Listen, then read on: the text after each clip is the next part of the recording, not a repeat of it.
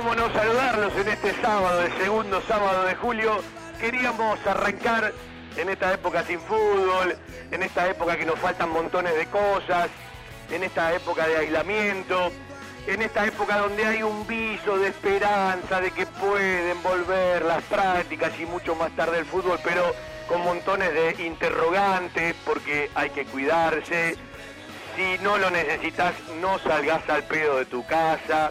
Está complicado todo lo que tiene que ver con el coronavirus. No son buenas noticias la de la Organización Mundial de la Salud.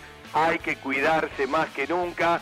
Están aumentando la cantidad de casos en forma acelerada, lo cual es sumamente peligroso. Tenemos que ser conscientes de la gravedad de la pandemia y actuar responsablemente. Es un tema de educación. No salgas al pedo. Si podés evitar moverte de tu casa, guardate lo que más puedas. Queríamos arrancar con un mismo futbolero, con algunos audios de aquel 13 de diciembre del 2009 y una apertura que utilizamos durante mucho tiempo que nos acompaña con la cortina llenas de magia y un ratito de audio de aquello que hacen temblar el corazón, están atesorados y guardados para siempre en el mejor de los lugares. Hoy vamos a tener un programa especial, ojalá salga como lo pensamos, muchas veces depende de, los protagonistas, depende de, de los tiempos. Vio que no hace un par de sábados atrás armamos un homenaje vía Zoom con varios muchachos del 92-93. Bueno, vamos a seguir en el calendario. ¿Por qué no empezar a hablar un rato con varios muchachos del 93-94? ¿Sí? Eh, que tienen realidades muy distintas, pero todos los que van a charlar hoy de una u otra manera muy metidos en el fútbol. Algunos entre ellos son amigos, charlan seguido, otros hace mucho que no se encuentran. Y después una sorpresita con un saludo de alguien que entre otros lo supo nuclear, ¿sí? En esos tres grandes torneos, porque no fueron dos, fueron tres, 93-94 y después en la apertura 94, porque eh, capaz en, en- en la distancia la gente no recuerda que ese equipo de López y Caballero en el 2004 ganó seis partidos, empató ocho, perdió cinco, terminó noveno a cuatro del River campeón, ¿sí? Después para la cancha de River para arrancar de clausura 94 y le gana, ¿se acuerda? Con los goles de Yaya Rossi y el gringo Raúl El Mundo Wenzel. Y ese torneo clausura 94 gana 8, empata 4, pierde 7, otra vez logra 20 puntos. Recordemos que en ese momento cuando ganabas sumabas solamente 2 y quedó octavo a 6 puntos de Independiente. Un equipo que recién había ascendido, pero que tenía nombres espectaculares, ¿no? Eh, Ángel David Comiso, el Pupi Zanetti, el Pocho Moreno con Turdó, Leo Ramos como alternativa por afuera o por adentro, Fabián Alegre jugando eh, por la banda o por, adentro en la zona de volante, el Cabezón Maciel, el estratega Yaya Rossi, Patrulla Jiménez ya más crecidito, aprendiendo ese lugar de volante central, eh, esperando por el gringo Wenzel seis fechas, el primero parecía que no, Cosoni, eh, Tafarel, bueno, me, estoy olvidando, el Chueco Delfino, el Tano Cinto y tantos otros, el Mono Cloud y tantos otros que los pibes que empezaban a acompañar en el plantel que habían venido de Temperley, hablo de, Julito Cruz, de Mariano Campodónico, de Mauro Navas y, y tantos otros pibes que habían quedado del ascenso también, eh, nuestro, ¿no? Más allá de los que nombré, eh, Gaby Godoy, eh, de Damián Benedetti, bueno, y tantos otros de un plantel que nos dio alegrías interesantes, tanto en el Apertura 93 como en el Clausura 94, con ese punto de ebullición cuando corríamos por diciembre del 93 y Banfield le ganaba con gol de penal, eh, penal de Simona Acosta cobrado por Baba contra el arco de la Valentín Suárez que el flaco turdó con cara interna del pie derecho terminó de convertir, Banfield se agranda. En el partido de la chique Banfield se agranda, contra el Boca de Menotti, un día con una tensión, con un nervio, con unas ganas jugó ese equipo y después, bueno, recordar tantas cosas con ellos, aunque escucharlos a ellos, sus realidades, cómo están, eh, eh, tipos con mucho éxito, si, no sé si vamos a tener a Chimango Comiso hoy en Universitario de Perú, en el 2013 elegido el mejor técnico de Perú, bueno, Javier Zanetti con toda su envergadura, primero como jugador, como símbolo del Inter y ahora en su lugar eh, en, la comisión directiva y además como embajador, eh, varios que bueno lo- los conocen de memoria, Fabián Alegre en la cuarta división de Tigre, aunque tuvo alguna incursión por el primer equipo de, Victoria, Leo Ramos, que bueno, está creciendo como técnico y su última participación fue en Barcelona de Ecuador, y también vamos a charlar con el representante de Agustín Ursi entre Zoom y Zoom, y también vamos a intentar explicar un poco más ciertas cosas del plantel que va asomando y que junto al fútbol argentino se han presentado protocolos, se esperan por las aprobaciones, habrá que ver de qué manera influye todo lo que empezó a presionar la Conmebol ya con fechas decididas, aunque contrasta con muchas realidades de muchos países, pero están practicando y están jugando en latitudes de, de Sudamérica donde está todo muy complicado, porque uno dice, ¿cuál es la realidad? En Brasil no tendría que haber prácticas y fútbol. Bueno, ya hay prácticas, ya hay fútbol. Uruguay está tan cerca y parece otro mundo, ¿sí? Ya próximo a la competencia. Eh, Paraguay próximo a la competencia. Eh, Perú próximo a la competencia. Y hay lugares que estuvieron eh, mucho peor que la Argentina, otros no. Bueno, eh, Bolivia con su realidad en Cochabamba. Perú más allá de que van a jugar todos en Lima. Yo lo respetaría un poco más de lo que lo hace mucha gente, más allá del hartazgo que tenemos y del cansancio que tenemos y de todas las cosas que nos pasan, algunas muy eh, perturbantes con respecto a la pandemia, pero eh, no lo subestime, no lo subestime al virus, que me parece que el virus es más inteligente que nosotros. Cristian Ricota en el control central, siempre un placer. Por la radio estamos, AM 1550, estación 1550, AM 1550, la aplicación de la emisora. Me imagino, si Cristian ya conectó todo el Face en vivo de la emisora y los enlaces, sí, que habitualmente usted eh, va buscando para engancharnos rápido, AM 1550 en números.com.ar o eh, la estación 1550 Caster FM para encontrarnos y acompañarnos, aunque después el programa queda archivado en Spotify y usted lo puede escuchar cuando quiera y a la hora que quiera. Y vamos a charlar también del tema Casares. Vi ayer una placa de club en las eh, acostumbradas y ya eh, cotidianas semanalmente reuniones con los socios, que ante los socios que participaron estaba Rafael Trevisan. Tre- eh, Claria Trevisan es el estudio que, más allá del trabajo de Moya, estuvo a cargo y se encarga de montones de cuestiones que tienen que ver eh, con Banfield y, por supuesto, en el tema Casares. Yo hago mi propia conclusión. Eh, no estaba mal la demanda cuando vos estás convencido que tenés que hacerla. Me parece que Banfield se generó demasiada expectativa. Esto tardó una enormidad. Bueno, eh, finalmente salió el fallo del TAS. Banfield no será beneficiado. Con una sentencia a favor, ni para poder negociar, eh, ni para poder cobrar, y por lo tanto, bueno, eh, todos los esfuerzos que se hicieron, también económicos, algunos, eh, si se cobraba, evidentemente no los iban a tener en cuenta, pero bueno, en algún momento lo que eran inversiones terminaron siendo gastos. Y, y, bueno, yo les voy a ser sincero, yo tenía más expectativa sobre este fallo final del TAS. No es porque crea más o crea menos, ¿sí? Y la demanda, si estaban los elementos y los argumentos, eh, no habría por qué no hacerla. Pero me parece que Banfield generó mucha expectativa, o se hizo internamente, o algunos se generaron una expectativa, o la generaron más allá de lo que realmente fue. Con el diario del lunes todo es más fácil.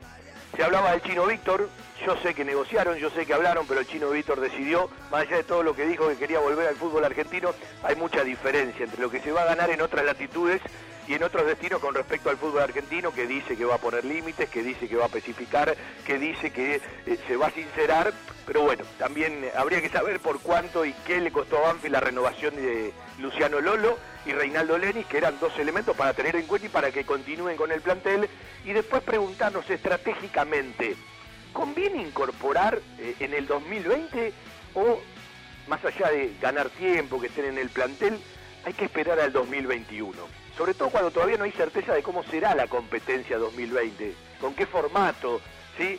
Se, habla de tres o cuatro variantes y sobre todo si esos puntos van a valer o no van a valer para el promedio, ¿sí? Y eh, en el 2021 me parece que si todo marcha bien, por supuesto, nadie puede dar certezas, siempre estamos hablando de, de otra nueva realidad, otra nueva habitualidad, el protocolo tiene montones de cuestiones en, en cuenta a las cuales habrá que acostumbrarse y los jugadores acostumbrarse y los técnicos acostumbrarse y los preparadores físicos acostumbrarse y los médicos acostumbrarse. Y por más que nos pese durante muchísimo tiempo la gente también, ¿sí? Acostumbrarse, que ojalá todo sea paulatino y seguimos depositando toda la fe en que aparezca un remedio más allá de lo que colabora el plasma, porque tenemos el primo de Darío Lea que después de veintipico de días salió de terapia intensiva, también fue curado con el plasma, o se utilizó plasma, ya está en su casa y nos alegramos por Darío Lea y por toda la, la familia. Y hoy entre los jugadores que quizás estén en el Zoom, tenemos a un jugador que hoy está con COVID, que se tiene que quedar adentro, que hoy es parte del cuerpo técnico de Israel Lamonte, en Huracán. Hablo de Mariano Campodónico. A él y a toda la familia un abrazo, sabemos que también estuvo en el hospital alemán, del alemán ya le dieron el alta y ahora se tiene que guardar y quedar en casa. Así que pega a la vuelta eh, de la esquina, ¿sí? Eh, ya hay mucha gente conocida, algunos con complicaciones y la gran mayoría no, y de todos los que conocemos con complicaciones, por suerte, con el alta y ya recuperados. En la radio estamos y nos quedamos hasta las 14 por la aplicación, por el Facebook, por los sitios web y por supuesto por el aire de la 1550. Soy Fabián Gersag y los invito, hacemos como siempre nuestro querido Todo Banfield. La mejor cobertura al mejor precio. Liderar. Compañía General de Seguros Sociedad Anónima. Liderar. Agente oficial Banfield y Lomas. Sin intermediarios. Avenida Alcina 1402. Esquina Pintos. Lomas de Zamora. Liderar. Agencia oficial Banfield y Lomas. 4244 4611. Nosotros cuidamos todo lo que a vos te interesa. Liderarbanfield arroba gmail.com. Seguí a la Cámara de Diputados de la Provincia de Buenos Aires a través de sus redes sociales y entérate de todas las actividades legislativas en Instagram y Facebook como arroba diputadosBA y en Twitter como HCDiputadosBA. Algo está cambiando en la salud privada de Lomas de Zamora. Sanatorio del Parque. Atención ambulatoria. Guardia las 24 horas. Servicio de laboratorio e imágenes. Internaciones y cirugías. Atendemos PAMI, IOMA y más de 30 obras sociales. Molina Arrotea 2499, Lomas de Zamora. Frente al Parque Municipal. Sanatorio del Parque. Día a día, trabajamos buscando alcanzar la excelencia médica con humanidad. Sanatorio del Parque. 4283-5181 y 4283-1498.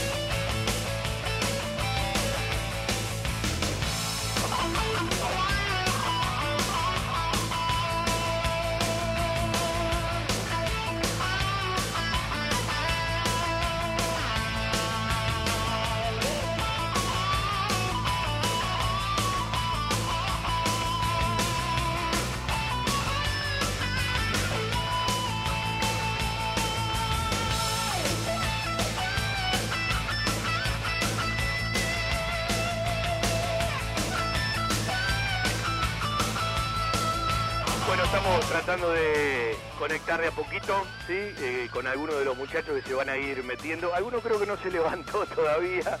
Y bueno, eh, repasar también ciertas cosas que, que tienen que ver con nuestro Banfield, ¿no? Que bueno, como todos, insisto, espera novedades, espera eh, decisiones. Eh, voy, a ir saludando porque voy viendo a los primeros, ya lo tengo al gringo Wenzel ahí, al que le pido, si tiene auriculares mejor, porque no te hizo mucho ruido el gringo, ¿sí? En el chat del 92-93, ahí lo tengo a Julito Cruz, que lo tengo medio torcido, que está dentro del coche, Julio.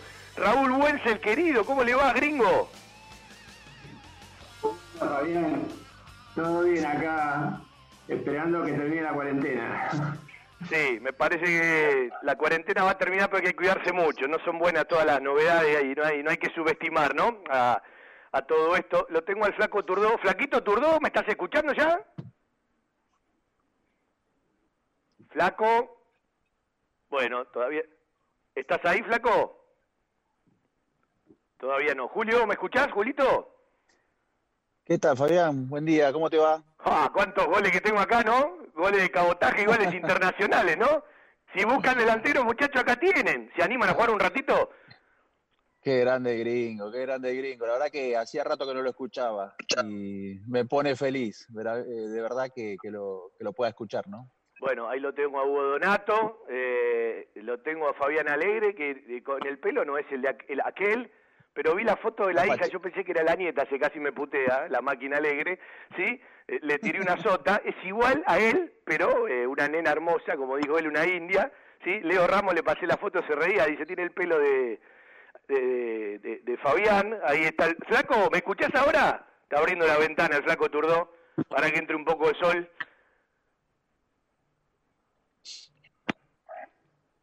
¿Me escuchan? Ahora sí, levanta un poquito el audio. Qué lindo que sos, flaco. Bueno, ya a mí me empiezan a volar las imágenes, ¿no? De, de la pretemporada de, de, de, del Hotel La Nieve en Necochea, de, de cuando llegaban, de, de aquel viaje a Perú, sí, cuando Banfield jugó el amistoso con Alianza Lima, que para muchos era el primer viaje, después se la pasaron viajando varios, ¿no? Huguito Donato, ¿cómo le va? Hola, buenos días. Hola, muchachos. Hola a todos. Patru Querido, está querido. conectando el audio. Patrulla Rubén Jiménez, Jorge Rubén, ¿cómo le va? Se está peleando con la compu, Patru, todavía. ¿Estás ahí, Patru? Yo te veo, pero a mí no me van a ver porque estoy vía telefónica también para que salga más prolijo. Bueno, eh, Flaco, ah, eh, no lo saluda la máquina todavía. Fabián, ¿cómo estás? Fabián Alegre. ¿Qué haces, Fabi? ¿Cómo te va? ¿Cómo anda, Eh, Tocayo? ¿Todo bien? Vos sabés que ayer estaba mirando el gol del flaco Turdó del penal, lo seguiste por toda la cancha, lo querías agarrar y no podía. ¿Cómo festejó ese gol? Dio una vuelta olímpica el flaco ese día. Sí, ya hace mucho pasó, pero me acuerdo, pero el flaco, bueno, todos ustedes que lo conocen saben cómo es y creo que después los Oscars lo querían echar de Banfield. Algo había hecho, no me acuerdo qué, pero me parece que después de ese partido lo querían echar. Vos sabés que, bueno, con el flaco, con algunos hablo seguido, con otros hace mucho que no hablo. eh, el gringo del otro día se enganchó en el, en el, en el Zoom con los muchachos del 92-93. A Julito lo veo, bueno, esperemos que lo vea pronto cuando juega a la reserva, ahora entrenando en primera, cuando va a ver a Juan Cruz al predio. Bueno, con Hugo eh, permanentemente, eh, a Patru muy seguido. En un rato, no sé, porque anda dando vuelta por Europa, capaz se prende Oscarcito Acosta. Sé que me dijo Hugo, va para el entrenamiento del Inter, eh, Javi, el Pupi Zanetti, porque el lunes juega por la fecha 32 del calcio. Flaco, el otro día hablábamos de la cantidad de jugador inteligente que tenía ese equipo. Porque yo recién contaba y repasaba, terminaron eh, novenos y octavos en el 93-94 a cuatro y a seis puntos de, los campeones y quizás no sacaron los puntos en las últimas cuatro o cinco fechas eh, porque si no peleaban otra cosa, ¿sí? Eh, pero qué de jugador inteligente que tenía ese equipo. Viste que ahora se habla de entender el juego, no entender el juego. Aparte tenían dos técnicos que con la frase el que no anticipa no golpea y que a los boludos lo pasaba para el costado.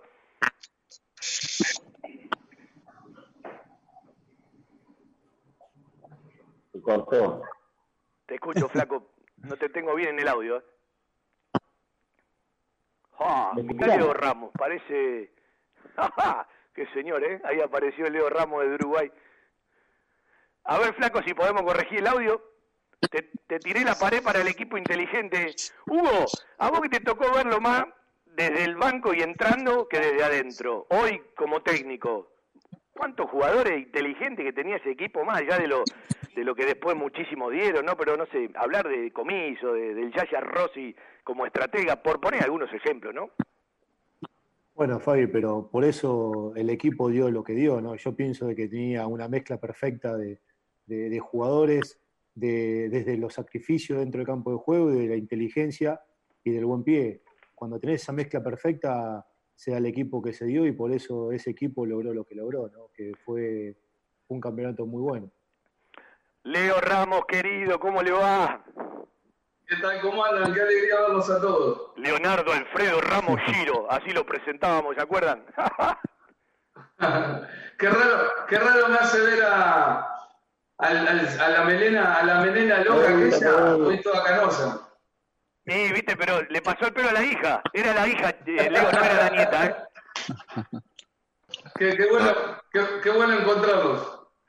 ¿Cuánto hace, Leo, que no los veías a los muchachos o, que no hablabas con alguno? Muchísimo, muchísimo. A Raúl, pero de- yo creo que desde que me fui, este, bueno, a, yo creo que a todos. Creo que hablé hace un par de años con el flaco Turdó, creo que fue, pero después no vi a más nadie, no vi a más nadie. Obviamente sí, alguno lo veía, este, bueno, en el, en el caso de Julio obviamente lo veía por la tele y eso, este, pero bueno, eh, siguiéndolo por suerte y siempre conectado con, con el club, ¿no? ¿En qué lugar de Uruguay estás? Ahora estoy en Montevideo. Vine en noviembre, desde, nos vinimos en noviembre de Barcelona, de Guayaquil, y por suerte nos vinimos en el momento justo, pues ahí empezó todo el lío y en el lugar donde estábamos nosotros era donde más muerte hubo.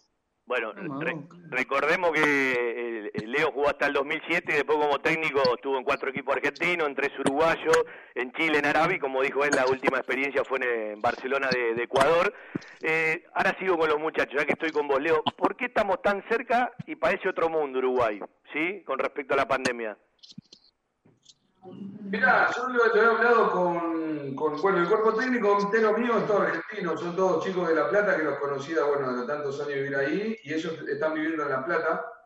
Eh, y la verdad es una locura, una locura lo que está pasando ahí. Acá, por suerte, como nunca, más allá que somos un país más chico, como nunca este, se tomó la cuarentena con mucha responsabilidad, sin haber una cuarentena estricta, porque podés salir a la calle y nu- nunca, nunca dejó la gente salir a la calle, pero sí que se empezaron a tomar algunos recaudos que fueron muy importantes para que hoy Uruguay, por ejemplo, tenga 70 contagiados en todo el país. Y llegó en un momento a tener, creo que 30 o 40, no mucho más que eso. Eh, gringo, te costó entrar en ese equipo con la suspensión, ¿no? Parecía que iba a ser más difícil. Después, bueno, entraste con el, con el pie derecho, ¿no? Y empezaste a hacer goles.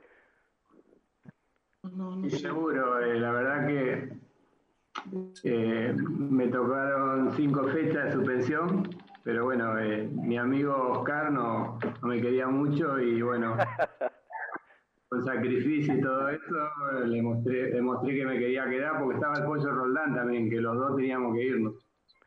Y, y bueno, el presidente del club no me dejó ir y la, peleé, la peleé hasta que bueno, apareció el partido que, que entré en el segundo tiempo y pude hacer un gol y de ahí medio me asenté y, bueno, nada, yo tengo la anécdota de, de Ramos de que eh, Oscar López tenía que bajar, decía si no bajaba 10 kilos no podía jugar y lo tenía, lo tenía a T y a, a Sopa nomás. Me acuerdo que, que luchó mucho también para pelear, para pelear el puesto y después, bueno, lo, lo logró y jugó varios partidos. Así que, bueno, el lindo recuerdo de Julio también me alegra verlo y a Fabián. Eh, así que, bueno, a Turdó también, que ya lo había visto hace poco, eh, pero sí que son buena gente y son eran muy buenos jugadores, pero bueno, eh, es una alegría verlo a todos. Claro, e- ese partido con, con Racing, ¿no? Eh, Babington del otro lado, eh, el, el único año que Gabriel Sanguinetti no jugó con la camiseta de Banfield, lo dimos vuelta. El único tipo que podía tener confianza en llegar a buscar la pelota que fue a correr el Tano Manarino era el gringo Wenzel. Se merecía ese día el gol y, y Patrulla Jiménez tocando sirena, ese 2 a 1 eh, con Racing. Eh, Julito, ¿Cuánto te bancaron Kelo Llano, Oscar López, no? ¿Cuánto tienen que ver con tu historia? Eh, la gente, la gente Banfield se olvida, ¿no? Eh, lo trataba mal a Julio, entraba y lo tiraban contra los carteles los rivales. Y un día Oscar López enojado me dice, Fabián, Julio jugador de selección. Es jugador de selección, la puta madre. Perdón, ¿no? Eh, y bueno, ahí está la realidad, ¿no? River, el Feyenoord, Bolonia, Inter, la Lazio, la selección. Y aquí lo tenemos. Eh, ¿Qué tal? Buen día para todos, chicos. La verdad que un, un gran orgullo poderlo ver con algunos, bueno, con Ubito siempre me veo, con el Flaco lo he visto también un par de años atrás, con, con Fabi. La verdad que, que me pone contento verlo después de tantos años y, y poder tener esta misma conversación con todos. La verdad que, que, que es muy lindo, ¿no? Porque el fútbol es una parte de nuestra vida que hemos vivido. La verdad que, como siempre digo, el, el fútbol tiene un inicio y tiene un final. Eh, bueno, la verdad que nosotros estamos todos afuera, digamos, del fútbol eh, profesionalmente jugando, digo, ¿no? Pero lo más lindo es esto, podernos encontrar, podernos charlar, lo veo Patrulla, que, que siempre igual, y, y nada, la verdad que, que, uno a veces se pone a ver las cosas para atrás, y sí, sí, la verdad que se pone contento por todo lo que hemos vivido todos, no solamente yo, ¿no? Hace poco lo encontré al flaco, y, el flaco Turdó, eh, ¿te acuerdas que estábamos en el, en el Palace, creo que era? La verdad que me encantaba verte porque eh, seguís siendo el mismo tipo de siempre y eso está bueno, ¿no? Porque no, no hemos perdido las esencias de, cada uno. Y lo mismo con, el, con el gringo. Este, hacía muchísimo que no lo veía, la verdad que te agradezco porque lo estoy viendo y sabes que, que lo aprecio mucho, más allá de que he estado poco en Banfield, ¿no? Pero creo que todos estamos orgullosos de, de poder haber formado parte de la historia de Banfield y bueno, cada uno eh, hizo lo que pudo hacer y, siempre digo, eh, yo siempre le tengo que agradecer a Oscar López a Oscar Caballero, que fueron eh, los dos que me, que me han dado la oportunidad de, de- de formar en, en el club y hacerme profesional. Después, como siempre digo, la suerte me acompañó y también este, con la ayuda de mis compañeros he llegado a hacer lo que hice, ¿no? Eh, a ver, Flaco, si está mejor el audio y ya lo tengo a Patro que va y viene, ¿sí? Está, está metiendo diagonales como loco. ¿Estás, Patro, o no estás? Está, está igual que cuando jugaba, corriendo para todos lados. Hola, qué linda banda. ¿Qué hace Leo? Hola, Pato, querido. ¿Todo bien? Esa, Bien, esa barba de, esa barba de recio. Eh, eh, bárbara de, de- de telenovela esa, ¿eh? Qué grande. Escuchame, Leo, tipo, nunca me ¿eh? voy a olvidar lo que me hiciste caminar en Perú para conseguir los botines. No me acompañé a Fabián. Creo que recorrimos todo Lima, no lo echó del plantel, pero se los consiguió los botines Adidas, esos que los, los viejos, ¿no? Los, los de cuero negro. Los Copa Mundial. los consiguió, lo que caminó. Eh, Vos sabés que siempre recuerdo, eh, hoy pensé que Julio da montones de declaraciones, labura en un programa de radio, Julio Cruz. Yo me acuerdo cuando empecé a charlar con él, siempre le digo lo mismo, ¿no? Una nota que hicimos, no sé si fue en, en el Chaco o, o en Santiago del Estero, eh, un programa al No, me mediodía. parece que no. Ni hablaba, Julio, si no- ni hablaba. Puedo, puedo argumentar que, que gran parte de lo que te sacamos de charla te lo, te lo enseñamos nosotros. Eh, la, la verdad que sí, eso es de reconocer. Creo que bueno, también todos hemos tenido momentos cuando éramos jóvenes eh, de aprender, ¿no? Hace poco hablaba con Fabián y la verdad que con Fabi, este, un fenómeno. Siempre, siempre me acuerdo de él, de, de cómo, cómo me hablaba, ¿no? Y, y después de verlo después de tantos años, eh, sigue siendo igual y la verdad que eso me pone contento, ¿no? Muy, muy contento y te voy a repetir, orgulloso de haber sido parte de- de- de ese grupo y poder estar hablando todos juntos hoy. La verdad que eso me, me- llena el corazón, ¿no? Vos sabés que esto nos permitió hacer programa, el otro día lo hacíamos con los muchachos del 92-93, y uno en realidad tiene ganas de ponerlo a muchos más, pero no hablan prácticamente. Entonces, bueno, en la segunda hora se van a meter algunos más, el gringo sé que está solamente en la primera, en un rato va a venir el Tano Cinto, se va a prender Marianito Campodónico, que le tengo que pasar el link, les cuento, bueno, Julio ya lo sabe, que está bien, Mariano, toda la familia está con COVID, pero bueno, ya le dieron el alta del hospital alemán, están todos sin síntomas por suerte, así que bueno, eh, pasando la cantidad de días necesarios. Eh, gringo, eh, en un rato viene el Tano Cinto, vamos a recordar los goles de- del ginecólogo, ¿no? Lo que duró ese gol en la cancha de estudiante, ¿cuántos años hablamos, no? El segundo lo hiciste vos, era Giorno el arquero de estudiante. Eh, sí, seguro. eh. El Tano, eh, no, el Tano hizo yo hice el primero, el Tano hizo el segundo, que le pegó encima con la pierna, la pierna inhábil y la metió por arriba. Ese gol de vos, creo que fue con estudiante o con gimnasia, con estudiante. No, no, con estudiante. Eh, como decía un viejo relator, a la izquierda de su pantalla, señora, sí, es como que lo estoy viendo en la cancha del pincha. Sí, sé que se tiró, eh, barrió como, como Fabián, más o menos así, viste, que barrió, barría bien en el fondo, pero nada, eh, fue un golazo que la metió por arriba, la picó. Fabi, eh, vos sabés que yo siempre digo, eh, a veces discutiendo de fútbol con amigos, que hubo dos jugadores que se parecieron mucho en Banfield en, des- en dos épocas diferentes, que eran poco vistosos pero muy inteligentes. Uno eras vos y en otro formato más tarde Martín Andrisi, ¿no? En el equipo de, Julio Falcioni, por característica, por esa zurda, es mucho más cuando jugaban de- de volante por adentro, ¿no? Más allá de que vos jugaste mucho por la raya. Y uno cuando charla con Oscar López, que capaz en un rato lo, saluda a todos vía telefónica, eh, siempre me hablaba de la inteligencia tuya y vos tuviste mucha relación, de, hecho, bueno, eh, en el curso de Verazategui eh, charlaste muy seguido, charlas eh, con Oscar López. Eh, contale a la gente que es de la vida de Fabián Alegre, que bueno, eh, lo- algunos sabemos que con algunos muchachos lo ve seguido porque se juntan en el fútbol juvenil, cuando juega Tigre contra Banfield o contra, contra San Lorenzo, cuando está el Tano Cinto o algún otro equipo, pero contale un poco vos a la gente de tu realidad. Bueno, eh, yo tengo de bajar, si no, si vas a salir. ¿Querés que saca? No, no, como vos quieras. Yo tengo media hora más o menos. Eh, no los escucho. No, era Julio que estaba hablando. A ver, Fabi. No, bueno, no, nada, nada, qué sé yo. Sí, al- eh, primero una alegría inmensa de, de- de- de verlos algunos chicos. Eh, a, Raúl lo vi hace unos años ahí en el predio Banfield, a Julito lo vi eh, en un partido reserva. El, el hijo Julito juega entero, juega bastante bien y es muy parecido. Yo le había comentado a los pibes del banco suplente de Banfield, le digo, ¿sabes que el 9 che es igual a, un compañero que tuve, Julito Cruz?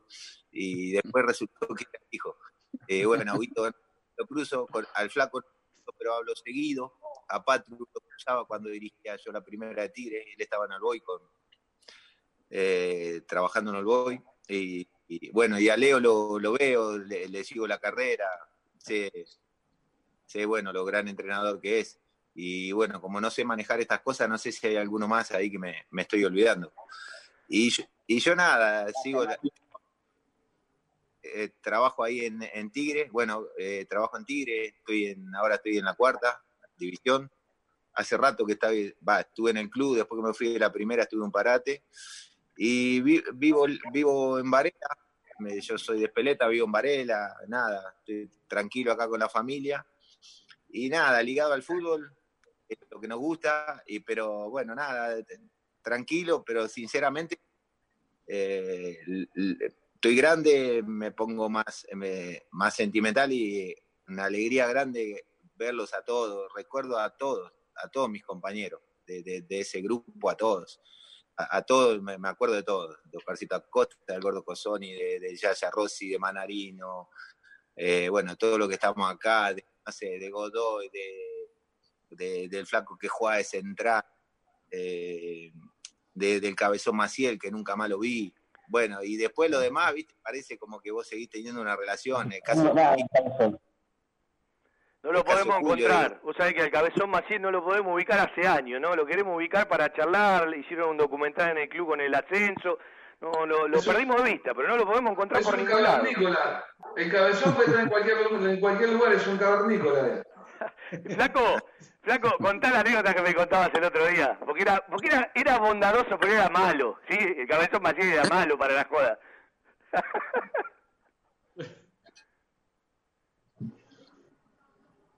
¿Me escuchan? Sí, dale, a ver. Porque no te escuché bien la, eh, la pregunta. No, digo, contaste la anécdota que me contaste el otro día del Cabezón Maciel. Pero era muy malo, el cabezón era, era, era malísimo. O sea, vos eh, eh, del, del vestuario y no sabías con qué te encontrabas. Por ahí tenías el auto estacionado a 200 metros, te lo llenaba de talco. Eh, todas las maldades que hacías, y increíble. No, no, no, siempre, siempre, fue un, un tipo bárbaro. Siempre le pregunta a todos por él, pero nadie, nadie sabe de, de su carrera, así que no sé, no sé qué será de la vida. Un gran compañero. Flaco, no te dijeron nada del secador, ¿eh? El secador te acompañaba para los finales, ¿te acordás, no? Escuchen, escuchen una cosa, no sé si ustedes se acuerdan, un día, no, sé- no me acuerdo qué fue, que, qué partido fue que estábamos jugando en Banfield, y el flaco se había desgarrado el aductor, no sé qué tenía el, el, o el- la pubalgia. Y me acuerdo Wow. que mientras Oscar Caballero y López daban la charla en el entretiempo, al flaco lo estaban inyectando una aguja así de este tamaño y llegaba un momento bárbaro que no, no, no lo dejaba escuchar la charla. Y cuando se quería agarrar trompada con un dirigente, ¿qué pasó ahí? Ese- el día ese de la, de la inyección, de la infiltración, me acuerdo, voy a hacer tal cual lo que decía el flaco. Lo agarró al médico del cogote y le decía, doctor, la concha de tu madre, los gritos en el medio del entretiempo. Escuchame, Hugo, contá la que contás siempre de la habitación del Hotel La Nieve, que era, era riguroso con el tema eh, Oscar López, y eh, contá, contá lo que, lo que tenía ese armario, que era la habitación con la chancha Cosoni, el Yaya Rossi y el Pupi, ¿no? Exacto, nosotros estábamos en ese primer piso de la escalerita del Hotel Las Nieves y, bueno, ahí un poco con lo que decía también, no sé si lo había dicho eh, Fabio, no me acuerdo quién lo había dicho, de, que no- nos metían en esa mesa de dieta y Ariel estaba en esa mesa de dieta, pero estábamos en el Hotel La Nieve los cuatro, estaba el Yaya, Ariel, eh, el Javi y yo, y adentro del armario tenía, tenía un salamín y quesito. Y cuando llegábamos del entrenamiento, decía, Ay, le decía Ariel al Yaya, ay, Yayita querido, mirá lo que nos está esperando. Y nos mandaban a mí y a Javier a buscar el pancito para hacer la picadita. Yo nunca le conté a Oscar López, algún día se lo tengo que contar, el coche que le dejábamos a Oscar Acosta atrás de la pared, ¿sí? Cuando ustedes dormían la siesta. Qué lindo. No, en esa época se armaron un montón de, me acuerdo de anécdotas, pero terribles. Yo no sé si un día se acuerdan, Oscar López me pone de volante central con, con Caballero, ¿no? Con, con Oscar Caballero. Y me dice, vos no, vos no podés salir de la zona del medio. No sé si Patrulla estaba lesionada, no sé qué. Me dijo, vos no podés salir del medio. Dice, vos tenés que tener 5 metros para los costados, para adelante, 5 metros para atrás y 5 metros para los costados. Bueno, entonces agarro una pelota, doy un pase y la voy a buscar a los 6 metros, por ejemplo. Me pasé del metro y para la práctica a buscar. Y me dice, ¿qué te dije a vos? No, este, que, que no saliera de estos 5 metros. Dice, bueno, vamos a hacer una cosa, vamos a hacer una jugada, este, vamos a hacer como que es una jugada. Dice, correte 2 metros más para el costado. Me corrí 2 metros, correte 2 metros más para el costado. Y en un momento estaba la línea de costado y salí para afuera. Y yo miro y digo, pero cara, acá te afuera y dice, sí, andate de la práctica, me dijo. Aparte, Sí, acuerdo Oscar eso, López me Caballero pasaba, el 5 pasaba la línea de la pelota y era materia prohibida, ¿no, Patru? Está loco. Eh, Patru, igual aprendiste, me parece que más allá de haber jugado eh, mucho por la, por la derecha y de a poquito en el medio, me parece que aprendiste a ser volante central en ese momento, ¿no? Más allá de todo lo que vino después. ¿Quién, yo? No, vos no aprendiste nunca, hablo de patrulla. Eh, Hola, Julito.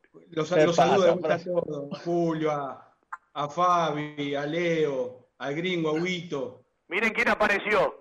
¡Ja! Marianito. Campodónico, los pibes que vinieron de Temperley. Mariano Campodón. Con Mariano estamos en contacto, con, con, con el flaco Turdó. Si me habrá agarrado con el flaco Turdó, lindo. A ver, con- contate algo, contate algo, dale. Escuchá, Fabi, escuchá, Fabi. A, a mí me pasaba por ahí que me gustaba estar demasiado con la pelota. Sí. Y, y el flaco, y el flaco Turdó no me la daba. Él no me la daba si yo se la iba a buscar. Porque tenía orden de López. La que te la voy a dar, si querías jugar acá delante del área. Pará. No Pará, no me pelees ahora, no me pelees. No me Tenía el viejo López que me decía, ahuense, ahuense, ahuense. Yo la iba a buscar, yo la iba a buscar y tiraba el pelotazo. Y yo le decía, dámela a mí, cagón, le decía, dámela a mí. No, no te la voy a dar. Anda para allá, no te la voy a dar, anda para allá. Me sacaba acá. Tenía orden de, tenía orden de López que no me la dé. Porque una vez me agarra, me agarra López y me dice, eh, me dice Patru, me dice, eh, yo te voy a dejar jugar las que recuperes. Después los defensores no te la va a dar nadie. Entonces me obligó, me obligó a, a- a recuperar todo lo que podía para poder jugar, porque si no, no me dejaba jugar. No me dejaba jugar. Me acuerdo una práctica en cancha de Banfield, me acuerdo como si fuese hoy.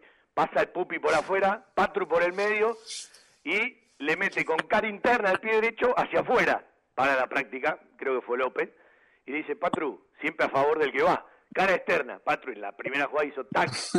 Vio que fácil, vio que fácil, no me haga enojar, le dijo. Aparte aprovechelo a Zaretti que pasa siempre. Marianito Campodónico, ¿cómo le van a tenías preocupado? Pero bueno, ya les conté a los muchachos que, que ya estás dado de alta y bueno, te tenés que sacar el bicho, pero por suerte no hay síntomas, ¿no? E- Este ya zafó, ¿eh? Este zafó. Lo estoy matando, lo estoy matando de a poquito acá. Escuchá. ¿Cómo anda? ¿Cómo anda? Una, alegría grande.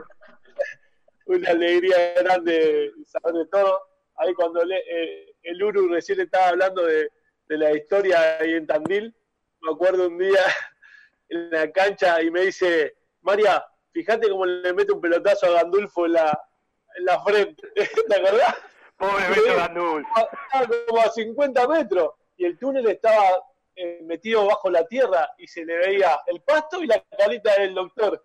Y le metí una bomba en el uruguayo, ¡pum! en el medio de la boca. Me moría. Escuchame, Leo. Se desmayó, ¿te acordás que se desmayó? Se veía, me puteaba en colores después. Qué locura. Fabián, eh, escúchame, vamos a hablar un poco de ese equipo. Contale a, a los más pibes que no lo vieron jugar, yo digo hoy el programa es para los que tienen arriba de treinta y pico, ¿no? eh, todos nosotros podemos participar tranquilamente. digo, contale lo que tenía ese equipo. Como técnico, digo, ahora, ¿no? Lo veo muy serio, Fabián Alegre. No, no, eh, no, no, me, me- me acordaba. eh, Puta el- familia le preguntá, no, alegre, ese es el hijo de puta. Dígame, preguntale, preguntale cuando hizo de barman eh, en Necochea, que salimos todos de joda ¿eh? una vez, y no lo encontramos, Cabezón Alegre estaba de barman en un boliche, haciendo los clavos, no, no, fenómeno. Me Seguía patrulla, Maurito Nava. Hay, un- hay un- una vez, ¿te acordás? porque fue hace poco que inauguramos una peña y fui a Necochea. El Hotel Las Nieves no existe más, ¿sí? Eh, y fui al casino. Y me acordaba que un día fuimos con el Pupi Zanetti a jugar a color. Y metió como 15 fichas seguidas con el rojo, creo, y se armó toda la hinchada con la chancha Cosoni. Y estaba en el casino con unos chicos amigos, me reía así, me decía, ¿de qué te reís? Me estoy acordando de, de un par de cosas de aquella pretemporada. Pero la verdad, eh, yo les agradezco porque a- además la pasé bárbaro, eh, uno compartió, eh, bueno, Oscar Acosta me decía Drupi, ¿no? Eh, estaba en todos lados y, y- enseñaron muchísimo, aparte, bueno, generacionalmente somos más o menos de la misma edad, alguno tiene un poco más, alguno un poco menos. Eh, y la verdad, uno lo disfruta y recuerda un montón de cosas, ¿no? Siempre mirado desde afuera, el respeto con cada uno. Y para mí es un placer, bueno, siempre que, que los convoco que, que puedan estar. Pero bueno, Flaco, no me lo interrumpa, que el técnico Fabián Alegre iba a hablar del equipo. No, no, yo creo que, bueno, lo que sabemos todos. Es verdad, es verdad, es verdad, es verdad. eh, se, se formó un, un grupo fundamentalmente de gente y de muy, muy buenos futbolistas. Eh, eh, Patru, pa- eh, bueno, hablar de Julio, de redundar, Leo ya venía con, con, con su nombre, eh, pero Patrulla, bueno, en, en un momento de su carrera ha tenido esa, esas desgracias que eh, en los rifles que se jodía la- las rodillas. Claro, Leo vino de Progreso y llegó a Banfield de Vélez. Claro, sí, Leo, sí. Y, y fundamentalmente, eh, bueno, había para mí unos jugadores que no están en esta charla, pero bueno, el Yaya Rossi era un jugador bárbaro. Un estratega. Eh, el gordo el gordo Cosoni también. Y, y después había chicos que, que participaron, tuvieron su participación, no tanto como algunos, pero que cuando entraban resolvían las cosas. Y, y fundamentalmente yo lo quiero mucho, he aprendido mucho. Bueno, como nosotros hemos jugado un cierto tiempo al fútbol, 15, 16 años, hemos tenido unos cuantos entrenadores. Pero eh, yo siempre digo que táctica y estratégicamente el mejor que tuve fue Oscar López. Eh, para mí Oscar es brillante. Eh, yo lo quiero mucho. Últimamente no estoy tan eh, tanto hablando con él porque con Oscar tenés que estar al día de todo y te pregunta cualquier cosa y te dice lo vi. lo- Te lo toma, te toma examen. ah, Te toma examen siempre. Ayer hablé con él y me dice, Fabián, el único equipo que me gusta es el Liverpool. Los demás no juegan a nada. Eh, él, es y Oscar es así, es eh, bueno, son técnicos de, bueno, yo siempre digo lo mismo. Eh, nosotros, va, por lo menos yo particularmente, ¿no? Eh, a, los tíos, como le decía el profe de Santi a Oscar, a, los, Oscar López y Oscar Caballero, eh, los lunes, los martes volvíamos a entrenar, porque antes generalmente se jugaba los domingos. Yo, yo te soy sincero, a pesar de que a mí me ponía fue bastante bien en Banfield, yo tenía miedo a los viejos, porque te mataban, te liquidaban, pero hemos aprendido, creo, un montón. Yo la, la de Leo Ramos se la cuento a los chicos, cuando lo- o a los jugadores de primera división de Tigre se las cuento, porque Leo se iba para afuera y bueno, lo sacó, lo hizo caminar hasta el costado. Kiray, andate. Pero tan, tanta anécdota de los viejos más. Para, Hay, hay Cuando- una, Fabi, que, que sí, bueno, usted la tiene muy presente. Eh, Oscar López siempre dijo, a- a- a- yo lo quiero mucho, me, me enseñó mucho de fútbol, además tengo un profundo respeto. Eh, él decía, cuando el equipo gana, yo arranco de lo palo a lo bueno. Cuando el equipo pierde, arranco de lo bueno y termino con lo malo. Pero era muy duro. Pero bueno, con No, el tiempo me parece que... ¿eh? No, era un angelito. Te liquidaba, ¿sabes qué? Después ibas así para el vestuario, muerto. Flaco, Sí, sí. Flaco, eh, contate algo, Flaco. Sí. Yo hablo con vos y me divierto. Aparte, eh, el Flaco se me pone muy sentimental porque aparece en el almacén del foto, la gente siempre le recuerda el penal con Boca, montones de momentos. Y, y- y bueno, y lo tiene muy presente más. Un día le digo, venite a la cabina un día. Y me dice, no, me voy a poner a llorar, me voy a emocionar. Es la edad, ¿viste? Pero bueno. Fabi, Lo que pasa Fabi, es que. escuchame una cosa. A ver, ahora, habla, habla, habla, cabeza, a ver. Cuando, le hace el gol de penal, viste, con el secador a, a Boca, que ganamos una noche a cero. La, Pero mandó El secador de ¿eh? el secador. Después arranca el otro año, ¿viste? Creo que la segunda fecha jugábamos con Gimnasia y tiro de salta, ¿viste? Y yo, y penal para, ti- para Banfield. Entonces va el flaco, ¿viste? Yo ya lo conozco porque jugué en tres equipos con él juntos. Y tenía una cara de miedo y le digo, ¿estás cagado? No, no, no, no. me- Y le digo, escúchame, cambia el secador porque te la van a atajar, porque ya te conoce todo el mundo. Otra vez secador y se la sacó. Patru se va a acordar. ¿Qué traidor, eh? ¿Qué traidor, Fabián, flaco? Bueno, No, Floriano y Es Julito. verdad, es verdad. Sí. Arranco, pero yo arranco ya del, del área, ¿viste? Que comienzo me decía, flaco, cambiala, no rompa los huevos, ya sé, la voy a cambiar. Me agarra patrulla en la mitad de la cancha y me dice, flaco, cambiala. Le digo, patrulla, chupamos huevos, la voy a cambiar, quédate tranquilo. Y me agarra alegre. Me agarra alegre y me dice, dame que lo pateo yo, que estás cagado. Digo, chupamos huevos, ya está cagado. Me dice, cambiala. Le digo, ya sé, la voy a cambiar, la voy a cambiar. Y la iba a cambiar, pero vos sabés que muero con la mía. Cuando llego a la pelota ya, aparte, el arquero ya había volado a la izquierda, ya había volado. Y yo ya estaba con el pie con el- y, cambié el secador y a la, obviamente me lo atajó. No, Pero yo digo, con los pateadores que había en ese equipo, eh, la- el orden de los penales, ¿cómo era? No me acuerdo. Oscar Acosta, que lo erra con San Lorenzo, y después venía yo, y después creo que venía eh, Alegre o no sé qué, o Patrulla. Lo tuyo era No, todo colectivo. patrulla no, patrulla no pateaba ni en pedo, tanque. No, Ya no. pateaba la latita. No, a ver. ¿Qui- ¿Quién era, No. quién, era, ¿Quién era en ese plantel 93-94? Bueno, Julio y Mariano recién arrancaban. Nunca me voy a olvidar, algunos se acordar, nosotros. la práctica de, de Maurito Nava en el Sindicato de Empleados de Comercio jugando de enganche, que lo saca de la práctica Oscar López y después lo manda de lateral. ¿Se acuerdan de ese día? No, terrible. Flaco, Flaco, ¿te acordás cuando recién lo ponen a Julito en una práctica y Julio era, era imparable? Creo que la práctica hizo, hizo tres goles ese día. Y me le arrimo al flaco y No, digo, Flaco, a este pibe hay que partirlo al medio porque nos va a pintar la cara, boludo. Ah, lo rompí todo. Pero esa fue la Pero pará, pará, esa fue la primera vez. Esa fue cuando, cuando no había ningún nueve que lo llaman y Julio viene, le dan un par de botines y lo ponen y engancha para el lado mío. Y claro, Ah. yo le salgo tranquilo y la tira larga. Ay, mamita. Digo, escúchame, pendejo, la próxima te rompo todo. Y ahí está la jugada. La agarro otra vez, me, me amaga, me amaga. Ay, no, me le tiré a los pies, ¿sabés cómo quedó? Y, y viene el viejo López. Viene el viejo López y me dice, escuchame una cosa, lo vas a romper al pibito. Mirá lo que es. Le digo, no, no, claro, mandalo para el otro lado porque lo rompo todo, de verdad. Vos sabés, No, vos no. sabés que, Después Julito se sentó. Vos sabés que, vos sabés que siempre me acuerdo cuando charlamos con Marian del flaco comiso.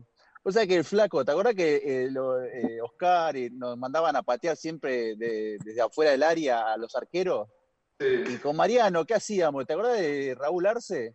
Pateábamos. Sí, el- el de. Y vos sabés que, me acuerdo que siempre se calentaba este, David, ¿viste? Pendejo, pateen despacio, la concha de su madre. Pateen, pateen fuerte eh, el día del partido. Y el Franco Giancalini me cagaba de risa porque el flaco decía, pateale más fuerte, pateale más fuerte, decía. Che, ¿qué- qué es la Julio, vida del ¿sabés flaco? quién se ¿Saben enojaba algo? con el mono Clau? Con el monito Clau se enojaba porque le gritaba los goles y el flaco lo salía a correr para cagarlo a trompadas. Sí, se la pinchaba. Chicos, Se la pinchaba el mono Clau. tengo que cumplir los tiempos de radio. Eh, paramos un ratito, toman aire. Eh, gringo, si podés quedarte 10 minutitos más, quedate. Leo, es el cumpleaños de la señora. Leo me dice, te debo querer bastante para, para estar acá. Bueno, me la están pasando bien. En un rato le mando el nuevo link, ¿sí? Eh, se va a meter el Tano Cinto, ojalá pueda estar un rato el Pupi Zanetti. Bueno, Oscar Acosta, no sé, debe estar por algún lugar. ¿Dónde está, Flaco? ¿En, en España? ¿Dónde está ahora? ¿En Málaga? No, ahora está en. Málaga. Él vive, él vive en Suiza, en Ginebra, pero ahora está en Málaga. Hace una semana que está en Málaga dando vueltas por ahí. ¿Qué haces Oscar acá? en la la pasaste bárbaro con la como con él. a entrenar empleado de comercio que arrancó y siguió la, la autopista. El que ¿Qué lástima pasó la- por ahí pasó la moto, Patru. Lo pasaron a buscar en moto, Patru, a Oscar Acosta. No, qué Sí, lindo, ¿Te acordás, Patu? Eh, eh, espectacular. Bueno, No, en un ratito volvemos a eh, Eh. lo, que, lo que deben ser los chats de todos los planteles, porque acá saben que están al aire, ¿sí? Y todos tienen montones de planteles, y en esta pandemia, bueno, eh, varios te cuentan, hay un, hay un, hay un chat de, de, de Banfield de jugadores del 80 al 83 que me contaban el otro eh, eh, armaron también uno de la época, Patru debe saber, y Mariano también uno de la época de 97-98, la primera época de Patricio, ¿sí? Que hay una banda que lo armó Néstor Cravioto, bueno, eh, entre tantas cosas que nos faltan en estos tiempos de pandemia, recuperaron por lo menos eh, montones de cosas. En un Bien. rato volvemos con todo, muchachos. Lo- Los aprecio, saben lo que los y los escuchamos en 10, 15 Fabi. minutitos. Le mandamos el nuevo link. Estamos en la radio, hacemos todo Banfield camino a los 33 años de radio.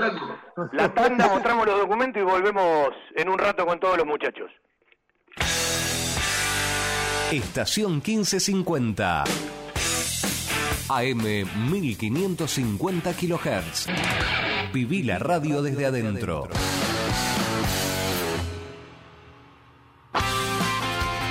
Miércoles, 19 horas, un globo en todas partes. La mejor información, actualidad, notas y entrevistas con la conducción de Fernando Rodríguez y un gran elenco. Un globo en todas partes. Miércoles, 19 horas, por estación 1550.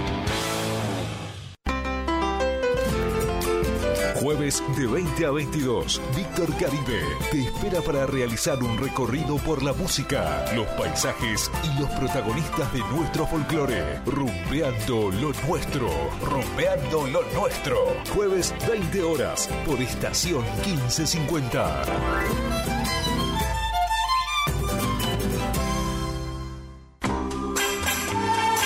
Viernes, 19 horas. Un puñado de recuerdos. Con la musicalización de Alfredo Bucetich y la conducción de Rubén Bollo. Un puñado de recuerdos. Viernes, 19 horas. Por estación 1550.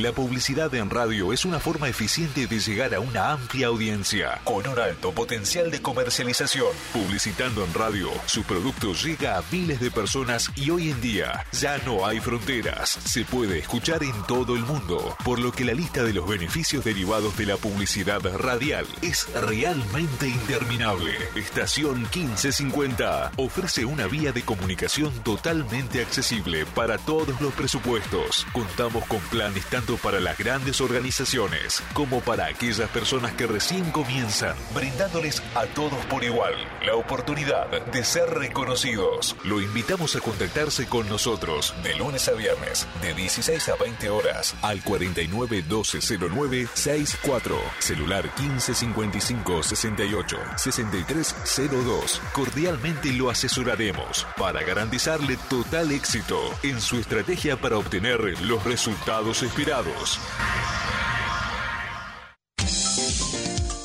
Desde 1987, haciendo radio para todos los banfileños. Todo Banfield, con Fabián Gersak. La mística de un estilo que convive con la gente. Audiciones Todo Banfield. Un sentimiento, una pasión. Lunes de 19 a 20, 30 horas y sábados de 12 a 14 horas por estación 1550. Porque la pasión por Huracán va más allá de los 90 minutos. Los martes a las 18 hacemos Globo de mi vida con la conducción de Gustavo Quinteiro y el equipo más quemero. Globo de mi vida, martes 18 horas por estación 1550. Domingo 20 horas. Talleres, locura y pasión. Análisis, opinión, entrevistas. La información de talleres y las voces de los protagonistas. Con la conducción de Ignacio Resusta y el estilo del equipo periodístico de Frecuencia Albierroja. Talleres, locura y pasión. Domingos 20 horas por estación 1550. Estación 1550 te invita a formar parte de su programación. Adquirí tu espacio radial dentro de una radio con gran cobertura y llega a través de AM 1550 kHz a miles de oyentes en Capital Federal y Gran Buenos Aires. Por internet a las computadoras, tablets y celulares de todo el mundo desde sus aplicaciones propias o en TuneIn Radio. ¿Qué estás esperando? Trae tu producción a Estación 1550 y vas a notar la diferencia. Nuestros confortables estudios en el barrio de Nueva Pompeya están equipados con la más alta tecnología y grupo electrógeno para garantizar una excelente calidad y continuidad de transmisión. Comunicate al 4912-0964 o al 155568-6302 de lunes a viernes de 17 a 20.30 y te brindaremos todo el asesoramiento. Un grupo de profesionales te está esperando.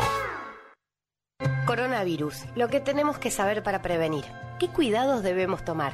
Lavarnos las manos con jabón regularmente. Estornudar en el pliegue del codo.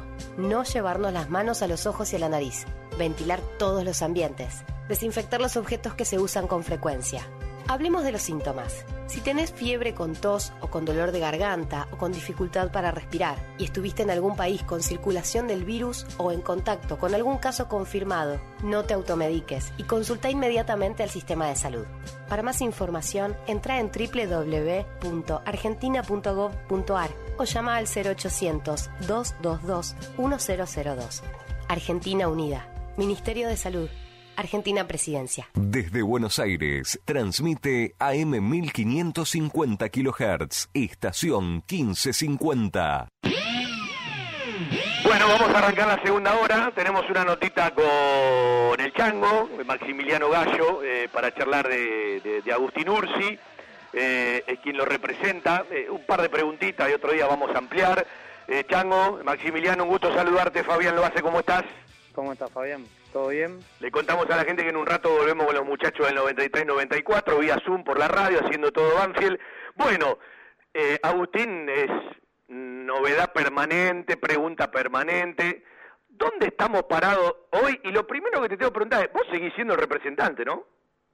Sí, sí, sí, sí, obviamente. Lo primero, como me preguntás, si sigue siendo el representante, sí, siempre fui el representante.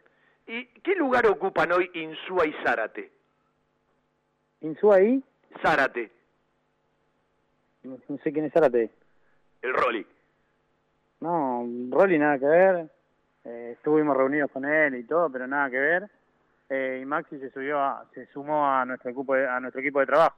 Está bien. Eh, digo, te pregunto a vos, así le contás a la gente, ¿qué diferencia hay, mucha gente lo sabe y mucha gente no entiende, entre ser el representante del jugador y tener el poder de venta del jugador?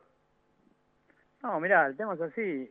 Más que nada te explico mi caso. ¿sí? Yo, además de ser el representante, soy amigo de la familia, como vos ya sabés. Sí, sí. Y lo que es el poder de venta del jugador es un poder o un mandato, ¿sí? En el cual la gente que me llama, que están averiguando por Agus y, y varias cosas más que, que me están llamando permanentemente, y eso, me están pidiendo que le firme un mandato, un poder, como para poder eh, vender al jugador. ¿El mandato lo tiene que firmar el representante o lo tiene que firmar la institución? Se puede firmar cualquiera de los dos, lo puede firmar Banfield o lo puedo firmar yo. Bueno, ¿esto, esto puede permitir que haya más de un poder de venta? Sí, sí, o sea, nosotros, eh, como le explico a toda la gente que me llama, eh, tenemos un pacto de palabra con el club de que no vamos a firmar ningún tipo de mandato porque esperamos que llegue una oferta directamente. Eh, Chango, eh, ha pasado por montones de, lugares, vos siempre cuando te consultamos, cuando charlamos con la familia, eh, la prioridad era que Agustín se quede en Banfield, que siga creciendo. Hoy da la sensación de que es una de las grandes posibilidades, ¿sí? Eh, que parece que se acortaron los tiempos y que la venta puede llegar. Eh, por un lado, parece que los mercados tradicionales son mucho más difíciles, de hecho se han estirado los mercados en Europa porque están empezando a terminar las competencias. Yo supongo que muchos mercados van a especular con las necesidades del fútbol argentino, necesidades que y, y realidad económica que ha cambiado en todo el mundo. Aparecen los mercados no tradicionales como Rusia, eh, China, Arabia. Estados Unidos, uno de un tiempo a esta parte ya lo empieza a nombrar como un mercado tradicional por la Major Liga Soccer. ¿Dónde estamos parados en las principales posibilidades? Bueno, mira, te comento. El tema es así, como siempre. Nosotros estamos muy cómodos en Banfield, ¿sí? Como te dije en un primer momento, la prioridad nuestra era mejorarle la calidad de vida a Agus, a la familia, y de la mano de los rendimientos de Agustín y el comportamiento del club, eh, lo logramos, ¿sí? Entonces nosotros en este momento estamos cómodos en Banfield. Obviamente Agus tiene una cláusula bastante elevada, ¿sí? Sabemos lo que es el tema de la pandemia, sabemos cómo perjudicó a los clubes, pero estamos muy tranquilos, nosotros queremos acompañar lo deportivo de lo económico, ¿sí? No es que porque venga una oferta de tanta plata de un país que a nosotros no nos parezca adecuado, le vamos a dar el ok ya. ¿me entendés? Porque confiamos mucho en las condiciones de Agustín y bueno, creemos que, que lo mejor es esperar una oferta como corresponde, pero tranquilos porque estamos muy cómodos en el club. Eh, cuando hablan con el club, ¿el piso sigue siendo eh, el mismo? Es decir, siempre se habla de que tiene que haber un piso o, o todo esto de la pandemia achicó un poco los números. No, mira, la realidad es que la cláusula es de 20 millones, pero obviamente que escuchamos ofertas. ¿sí? Como yo le digo a la gente cuando me llaman, representantes o llegados a los clubes. Pero eh, una, la idea- una cosa la es la nuestra cláusula y otra cosa es la posibilidad de venta. Yo no creo que, que- que se llegue a ese número. No, no, por eso te digo. La, eh, la cláusula es de 20 millones, ¿sí? Nosotros escuchamos las ofertas. Si nosotros vemos que viene una oferta que sabemos que le sirve a Agustín, a la familia, al club y a nosotros, y está por debajo de la cláusula, la evaluaremos. ¿Cuáles son las prioridades, Maximiliano, eh, eh, para mirar la salida de eh, Agustín con una venta concreta? Es decir, eh, ¿cuáles son eh, la base eh, que tienen ustedes a la hora de, no digo elegir club, porque a veces, eh, más allá de las posibilidades que existan, también existe una realidad. Digo, ¿qué no negocian? No, como te dije recién, la idea es acompañar lo deportivo de lo económico. No negociamos con la edad que tiene Agustín quizás una liga desconocida o algo por más cantidad de plata que haya. ¿Me interpretás? Sí, sí. Entonces ¿Y la idea dónde- nuestra es acompañar lo deportivo de lo económico y si aparece una oferta como corresponde, lo que priorizamos como siempre es Agustín y su familia. Y obviamente el club, que siempre se comportó de primera con nosotros. Eh, Entonces- ¿Agustín y la familia están más decididos que en otro momento si llega a la venta ahora? Y mira, es medio complicado el tema, ¿viste? Porque Agustín tiene una hermana, eh, obviamente que saben que en algún momento va a pasar, pero tampoco que están re decididos ya a irse, ¿entendés? Eh, ¿Descartamos de plano que pueda jugar en otro equipo del país? Cuando Agustín se va de Banfield, ¿se va al exterior o, o está dentro de las posibilidades? Mirá, la realidad, la idea es que se vaya afuera, la idea es esa. Bueno, olvídate del representante. Voy a hablar con Maximiliano Gallo, con el Chango, amigo de la familia, eh, y lo que querés, Agustín, más allá de, de- de la, de- la posibilidad también de un trabajo y, y- y de un ingreso. De todo lo que vos escuchaste, eh, ¿dónde te gustaría? ¿Qué mercado te gustaría para, para Agustín? Sí, siendo sincero, a mí me gustaría, como hablo tanto con él y todo, como dice él, una liga inglesa. Estaría muy lindo por el tema del nivel de juego que tienen. Obviamente que las otras ligas, hay otras ligas muy importantes también.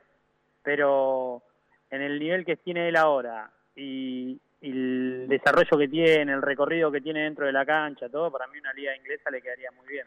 Eh, no, no, no, no, no le falta un poco más de, de- de- de- de rodaje para, para llegar eh, a, a una, a una liga inglesa. Digo, también Agustín debe encontrarse otra vez con él. En el 2020 no fue el rendimiento del 2019, pandemia al margen, ¿no? Que los paró y los frenó a todos. Sí, pero estuvo muy complicado porque tuvo mucho tiempo en la selección, muchos viajes. Vivió Eh, un año muy cuando- especial. Eh, aparte fueron muchas cosas para la cabeza de Agustín. Olvídate, a Agustín le pasaron todas las cosas muy rápido. Olvídate que tenía 19 años hasta hace muy poquito, hasta el 4 de mayo. Y, a los 19 años le había pasado de jugar un mundial, jugar un preolímpico, jugar, ganar cosas muy importantes con la selección. De la noche a la mañana le pasaron un montón de cosas y, y la realidad que no, no es fácil. ¿sí? Él lo supo manejar muy bien gracias al apoyo de la familia, pero le pasaron muchísimas cosas y con el rendimiento del club, cuando él estuvo 100% en el club, eh, rindió bien. El tema que obviamente después a todos los jugadores le pasa, que van para arriba y después entran en una meseta, ¿entendés? Eh, Chango, eh, cuando me hablas de Inglaterra, ¿me hablas de, de- de la Premier League o me hablas de otra división también? No, no, la Premier League te hablo. No, Sí. te hablo de la Premier League. ¿Y, y, y cómo están en las charlas eh, en, en cuanto a las consultas? Porque me imagino que hay clubes que van a consultar directamente a, eh, a Banfield, hay otros que van a consultar a algún poder de venta y hay otros que hablan directamente con ustedes. Eh, ¿De dónde llegan las principales consultas? Porque No, primero están las digo, carpetas poder de de los venta no asistentes nadie. técnicos, ¿no? Nadie, nadie tiene poder de venta, ¿sí? Es el club o nuestro equipo de trabajo. Eso está bueno aclararlo porque si no eh, entramos en una en una discusión, ¿viste? No con ustedes, pero con un montón de gente que me llama, que me dice, no, pero aquel tiene un poder de venta, aquel tiene un mandato, aquel eso, nada que ver, nosotros y el club, nada más. No, si, si te agarrás de los rumores tenés que escribir un libro ya. ¿eh? No, no sabes lo que es, me vuelven loco, me vuelven loco. Pero, nada, nosotros estamos muy tranquilos y sondeos llegan de todos lados, te digo la verdad. Eh, pero oferta firme no tengo ninguna. Obviamente, como dijiste vos, el mercado se retrasó y hay clubes que están esperando a terminar las ligas, esperando a ver si entran en UEFA, en Champions, ¿entendés? Entonces no está, no está todo muy definido por ahora. Pero sondeos hay muchos de todos lados y hasta que no haya nada firme es lo mismo que la nada. Eh, a partir de lo que me dijiste de Insúa, bueno, pensando en Sechín y en Remedi, en lo que vendió Banfield, ¿la MLS es un destino posible? En principio yo te diría que no. En principio yo te diría que no. A mí me gustaría más Europa. Eh, como te digo, la MLS creció muchísimo, ¿sí? Pero a mí me gustaría más alguna liga como Inglaterra, Italia, España. Bueno, Chango, como siempre, gracias. Te vamos a estar molestando. Me parece que cuando estén terminando ciertos torneos del viejo continente, capaz hay otro tipo de novedades. O bueno, si se dispara. ¿Y los mercados no tradicionales? China, Rusia, Arabia. No, yo creo que no. Yo creo que no porque, ya te digo, queremos acompañar lo económico, lo deportivo y no agarrar, hacer una buena venta y después que la gente se olvide de Agustín. No, no, nosotros queremos acompañar lo deportivo y lo económico. Es como que hay una cierta rigidez en eh, a determinados lugares sí, a determinados lugares no. Tal cual, tal cual. Chango, un abrazo, saludos para la familia y para Agustín. Abrazo grande, gracias a todos, chau chau. Ahí estaba, Maximiliano Gallo, representante, ¿sí? De Agustín Ursi para, para charlar, ¿sí? Algunas cositas te, te van quedando claras y bueno, hay que ver cómo, cómo va corriendo agua debajo del puente y mirar eh, los finales, ¿sí? De los mercados europeos hacia adelante, hacia el mes de agosto, para septiembre, pero bueno, en todo esto siempre puede haber eh, novedades de un momento al otro. Equipos de alta tecnología y diseñadores gráficos capacitados para realizar impresiones sin límite de tamaño en el menor tiempo posible y con la mejor calidad. Telas plásticas Milia Vaca. Avenida Hipólito Irigoyen 11037 Turdera. Milia Vaca. Milia Vaca. La mejor respuesta a sus necesidades de diseño gráfico. 4231 5732 y 4298 4218 www.milia Desde 1998 creciendo en servicios y ofreciendo siempre lo mejor.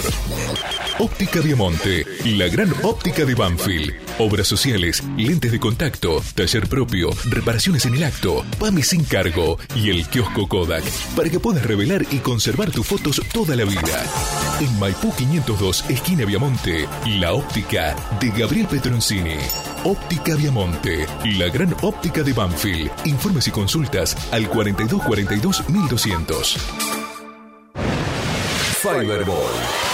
Líder en desarrollo y producción de almohadas. Más de dos décadas de experiencia y trayectoria en el mercado del descanso. Fiberball. El productor de almohadas más grande de Argentina. Sello de calidad certificado ISO 9001. www.fiberball.com. Para evitar la propagación del COVID-19, es importante que te quedes en casa. Lávate las manos con jabón frecuentemente. Tose y estornuda sobre el pliegue del codo. No compartas objetos de uso personal y ventila los ambientes de tu casa. Te estamos cuidando. Municipio de Lomas de Zamora. Un lugar con la calidez del barrio, con historia y que siempre desde su atención hace sentir a gusto a sus clientes, ofreciendo siempre soluciones para lo que van a buscar. Chacabuco Hogar, todo un mundo de confort. La mejor financiación con mínimos requisitos. Chacabuco Hogar, en Banfield, Rodríguez Brito, esquina Mateo y Belgrano, esquina Rincón. En San José, Salta y Alvear. Chacabuco Hogar, 4248 2294 y por WhatsApp al 11 57 26 70 78. En Loria 154, un proyecto familiar con el objetivo de brindarles un lugar cálido y confortable para disfrutar de la mejor pastelería y cocina elaborada 100% por nuestras manos, un toque gourmet y mucho amor por lo que hacemos. Guadalupe, Gourmet, Café y Resto. Loria 154, Lomas. Reservas y delivery 7519-3546. Guadalupe Gourmet. Ese plato casero de mamá o la nona que siempre va con nosotros.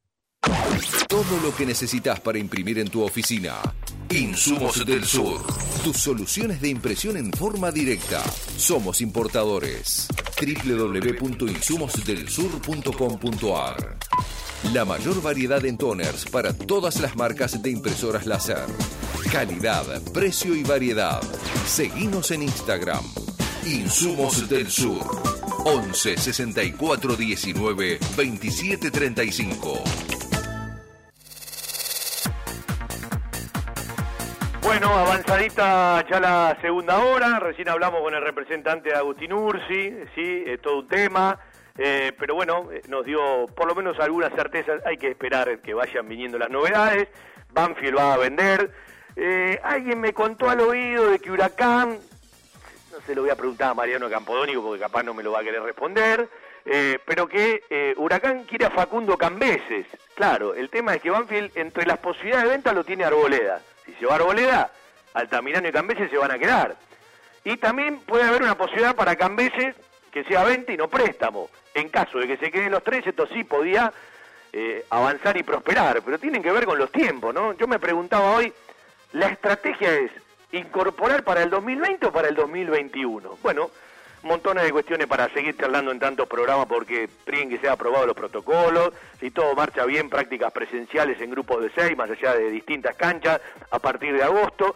Y bueno, la Conmebol ha presionado porque hay intereses y hay latitudes y lugares de Sudamérica que ya están entrenando, próximos a competir, muchos contrasentidos, ¿no? Porque la realidad dice que hay muchos problemas en todo el continente, que la pandemia no termina de dar soluciones, eh, la Organización Mundial de la Salud habla de que se le fue de las manos, ahora se dice de que también el virus puede estar por el aire, por lo tanto, bueno, hay, hay que ir a prueba y error y rogar, rezar que aparezca rápido la vacuna o un remedio. Bueno, volvemos con los muchachos, ahí está Leo eh, Ramos de Uruguay, está Patrulla Jiménez, está el flaco Turdó que sigue tomando mate, quédate tranquilo que el audio está bien, ahí volvió Marianito Campodónico, está la máquina, el cabezón, Fabián Alegre. Eh, flaco, eh, vamos al penal con Boca, ¿sí? Y vamos a ese partido, no al penal. Eh, lo que significó, ¿no? Porque eh, no sé si muchos recuerdan que Banfield termina con Boca, no el campeonato, termina el año. Y después quedaban cuatro fechas. Banfield se va de pretemporada a Santa a, a, a Necochea, al Hotel La Nieve, viaja a Perú a jugar ese partido con Alianza Lima, en el, en el barrio Matute, ¿sí? Me acuerdo que jugaba Copriva en el equipo ese de, de Alianza y viajó con la delegación de Banfield de Chile para, para Perú. Claro, en los dos torneos pasa lo mismo, tanto en el Apertura 93 como en el Clausura 94. En las últimas cuatro fechas Banfield no gana. Decir, Banfield vuelve después de, de- ganarle a Boca en el 2000, eh, eh, en el 94, eh, empata con Independiente, pierde con Gimnasia, empata con Huracán, empata con Vélez y después arranca con River ganándole al campeón en la cancha de River ya Clausura 94. Y en el torneo clausura 94. El último partido que gana es con Gimnasia, 4 a 1. Ese día se equivocó Donato, creo que hizo un gol. Después vamos a hablar de cuando se equivocó Leo Ramos con Rosario Central, que también hizo un gol, Leo Ramos. Eh, pero con el tiempo se respondieron por qué en la parte final no pudieron conseguir los resultados que habían conseguido en los dos campeonatos. Flaco, Sí, la verdad que fue, sí, eh, fue raro. Eh, igual el equipo con Independiente jugó muy bien. Eh, al margen de esos, de esos partidos, hubo otros partidos que también eh, merecíamos haberlo ganado. Con Platense me acuerdo que metimos cuatro tiros en los palos. Bueno, tuvimos unos partidos increíbles de, de- de- de- que no se pudo, pero bueno, después con, eh, con Gimnasia allá, partido trabado, esos típicos partidos malos, eh, pero bueno, sí, después vino Huracán. Sí, la verdad que no, no, no, no, no respondió de la misma forma. Eh, creo que ya veníamos con algunos problemas, yo venía con el, el problema mío de, la pubalgia, Patrulla creo que ya estaba con el tema de la rodilla, había, el plantel ya no era, no era tan fuerte como lo habíamos dejado, ¿no? Yo calculo que si hubiésemos seguido y no se cortaba, eh, podría haber sido muy distinto. Eh, ¿Cómo te tenía esa pubalgia? Me acuerdo. La rabia que tenía. No, no sabe, no sabe. Bueno, ese día, ese día eh, en el vestuario mismo le dije a Gandulfo, vení, infiltrame. ¿Cómo tuve? Infiltrame todo. No me acuerdo que salí pinchado por todos lados. Y ahí fue cuando lo que contaba Fabián, viste, que Boca tenían un arco y yo no, y yo no sacaba el equipo, y Viejo López me gritaba, saca el equipo, flaco, saca el equipo, claro. Una, dos, tres, cuatro, cinco, la sexta vez lo miré y le digo, anda la concha bien de tu madre. Eh, entonces, Oscar me miró, me, me miró y fue, se sentó en el banco, no habló más.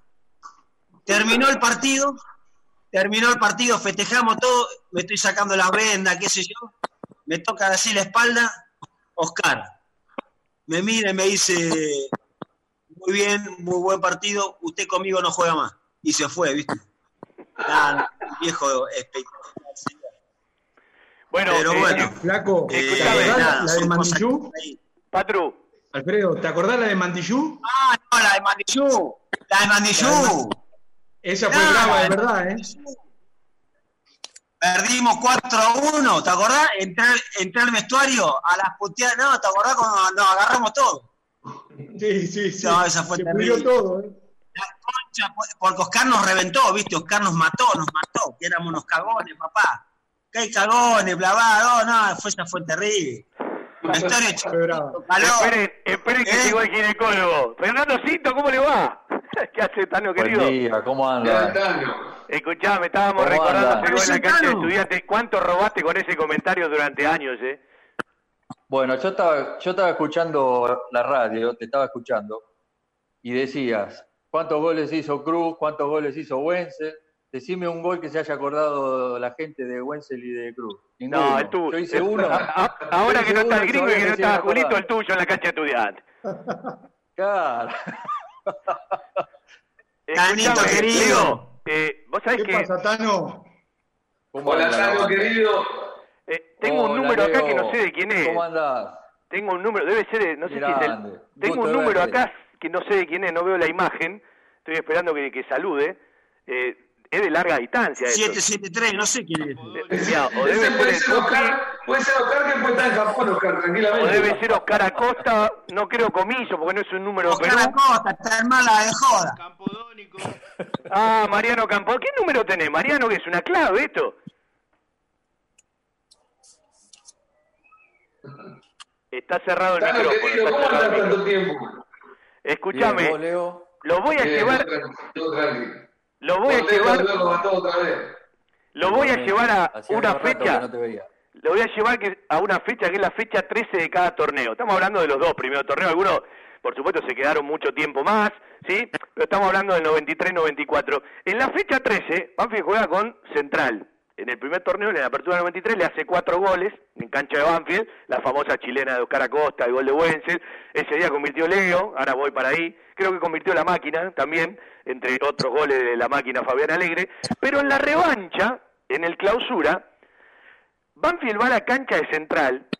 Volvimos todos vivos de casualidad. A mí no me mataron en la cabina porque Dios fue grande y la gente la pasó realmente mal. Y ahí empezó una gran rivalidad de la gente de Banfield con la gente de Central. Banfield venía de tres triunfos seguidos. Le había hecho cinco a Español, dos a Platense, dos a Mandillú. Y después de la tre- fecha 13 a 16, eh, solo un empate. perdió en Central. ¿Ustedes se acuerdan la gente que llevó Banfield a la cancha de Central? ¿Alguno se acuerda? Es que en ese año yo creo que también era por, por cómo estaba enganchado el- la gente con el, con, el- con, con el plantel. Pero ahí estaba peleando el campeonato. Y había un montón de gente porque el equipo jugaba realmente bien. Estaba peleando el campeonato, Leo, ahí. Sí, yo siempre cuento lo mismo. Nosotros tuvimos, y yo creo que es un poco lo que dijo el flaco también. Si ese torneo no se hubiese parado, y no sé qué hubiese pasado, ¿eh? porque veníamos de una seguidilla de partidos muy buenos. Sí, yo te estoy hablando, Sí, la revancha es en Ah. el clausura ya. Vos, vos me hablabas recién de la apertura cuando Banfield le gana a Boca por esas cuatro fechas que se jugaron en el 94. Pero la cancha de Central fue en el clausura. Banfield venía de ganar tres partidos seguidos y llegó un montón de gente. La pasamos muy mal, sinceramente, la gente de Central con la policía le hizo a la gente de Banfield una emboscada. Eh, la pasó muy mal la gente de Banfield, sinceramente. Algunos volvieron de casualidad. Pero yo siempre recuerdo esa tribuna. No es muy habitual llevar tanta gente a la cancha de Central.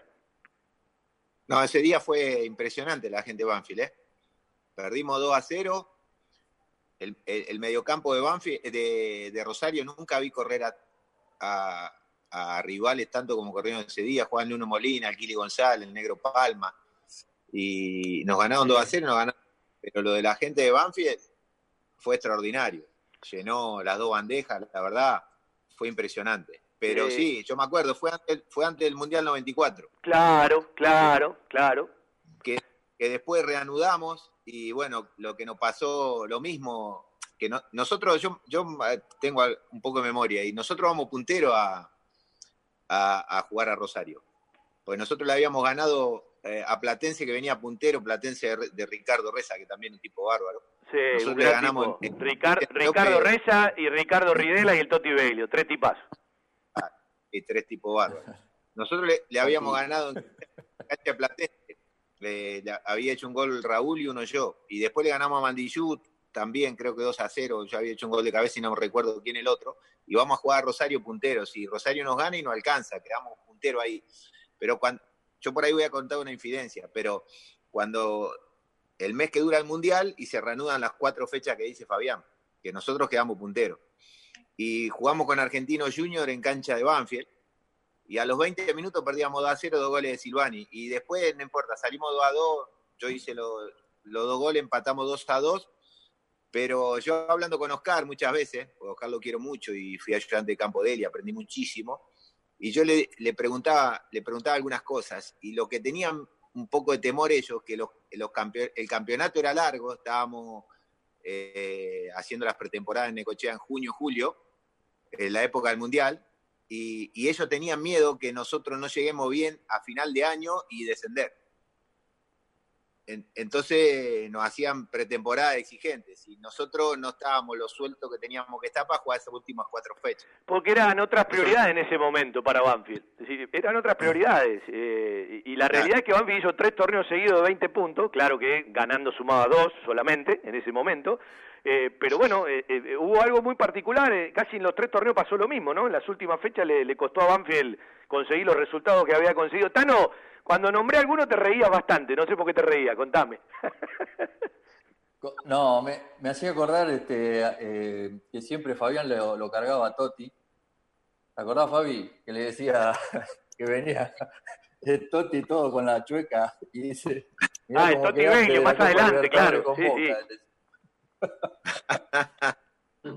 Mirá cómo quedaste la Copa Libertadores con Boca, decía. Sí, Claro, recordémosle a la gente que cuando se van López Caballero, viene, bueno, la, la historia de, de Cayetano, eh, después quedó un interinato y después, no, perdón, eh, lo de Ricardo Reza, lo del Toti Beglio, lo de Ricardo Ridela, después la época de Cayetano, pero ya no estamos yendo, recién el Tano hacía mención a- al Toti Beglio. Eh, Leo, eh, de ese 4 a 1 en la Cayetano cancha de Rodríguez, Banfield, ¿sí? Cayetano Eh, Rodríguez, qué mentiroso, qué mentiroso del fútbol. Escúchame, pará. Charla de Cayetano Rodríguez. Estamos sentaditos. Quiero, quiero escuchar el sonido de la pelota. Tac, tac. Y yo le digo, ¿qué sonido? Con los muertos que trajiste, ¿qué sonido va a escuchar de la pelota? No, no. Y se fue, se fue al descenso. Nada, una cosa de. Flaco, No, no, la mentira. Jugaba en línea, jugaba en línea, jugaba en línea, se quería hacer el, el Menotti. ¿Con quién va a jugar en línea? No, una cosa de loco. Una cosa de loco. Vamos a tirar bomba, Mariano, vamos a Mariano tirar se descostilla. Escúchame, Marian, para que le sirva también a la gente. Eh, ¿cómo, ¿Cómo vino lo de ustedes? ¿Cómo se dieron cuenta con los síntomas? Contale un poco a la gente porque, bueno, me parece que es una experiencia que vale contar. Ah, no, nada, Fabi, la verdad que eh, por ahí mi señora el lunes pasado, este que pasó, no el anterior, Sí. eh, levantó un, un poco de fiebre y, y dolor de garganta. Bueno, llamamos a nuestra obra social y a- tenemos la, la- ahí en el, en el hospital alemán y bueno, nos le hicieron un par de pregu- preguntas más y bueno, activaron el protocolo, se dice, ¿viste? Y eh, fue al hospital, le hicieron el, el test y, y nada, y ahí nos dimos cuenta que dio positivo.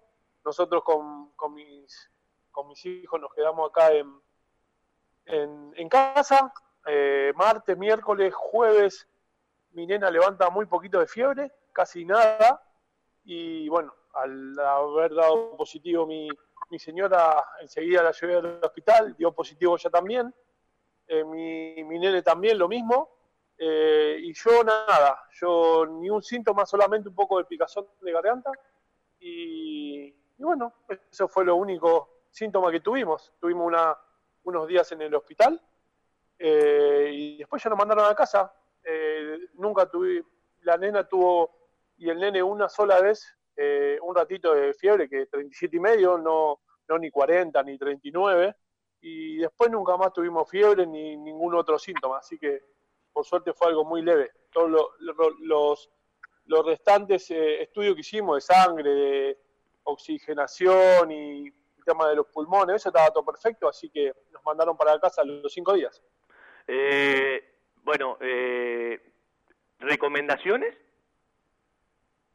No, nada, eh, que, no, que nos cuidemos, que no salgamos, que nos quedemos en, eh, en casa por, por el tema de que nosotros seguimos contagiando hasta dentro de 15 días que, el virus muera. Eh, y solamente tomamos dos veces paracetamol, Lo el único remedio que te dan es paracetamol y nada más.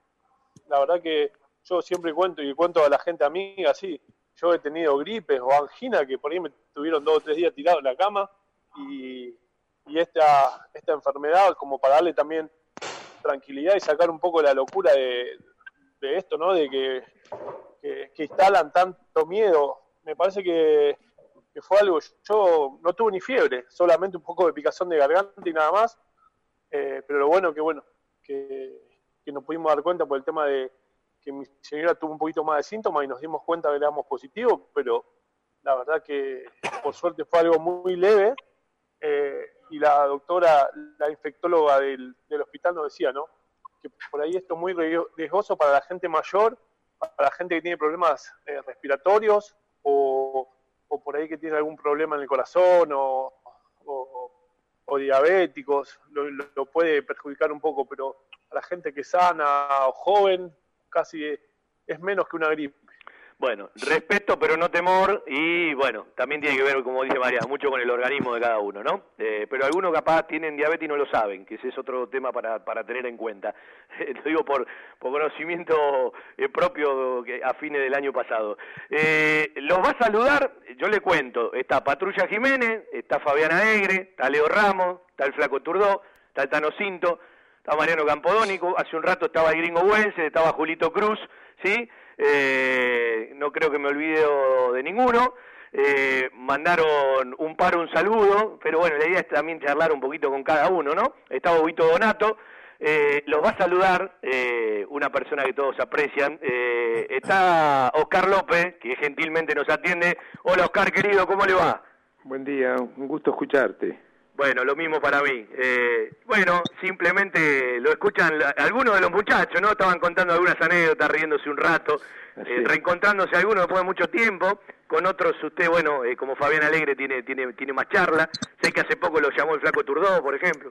Sí, gente de bien, gente de bien. Buenos jugadores, muy buenos jugadores, porque eran inteligentes, primera virtud, eran inteligentes, después tenían condiciones físico-técnicas, ¿no? Este, por eso es que se han destacado los dos en, en- en los respectivos lugares que estuvieron. Era, eh, eh, so- fueron tres torneos de 20 puntos, ¿no? Recién estábamos hablando de cuando el equipo ganaba, que sumaba de a dos. Eh, recién estábamos recordando que llegó a la cancha de Central en el clausura, puntero, que Banfield llegó un montón de gente. Sí, sí.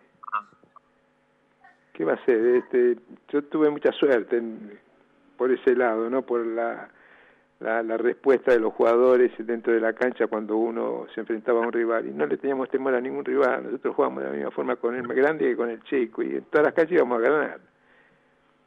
Si el empate pues venía, bienvenido. Pero si no, era, era empecemos pensando en que podemos ganar. Y juguemos ganar para ganar. ¿Qué le gustaba más, Oscar, de ese plantel 93-94? En cuanto a los atributos del, del equipo.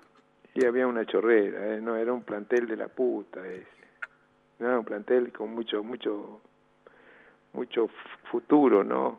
Era, era un plantel rico, muy rico. Era, es decir, eh, eran con personalidad, tenías que ser, es yo era un tipo, me parece bastante serio, era duro, en determinado momento si tenía que tomar decisiones la tomaba, no me temblaba el pulso, no me importaba si el jugador era un fenómeno o era me- menos fenómeno, sino que sea respetuoso, porque yo digo que los que están ahí los llevé yo.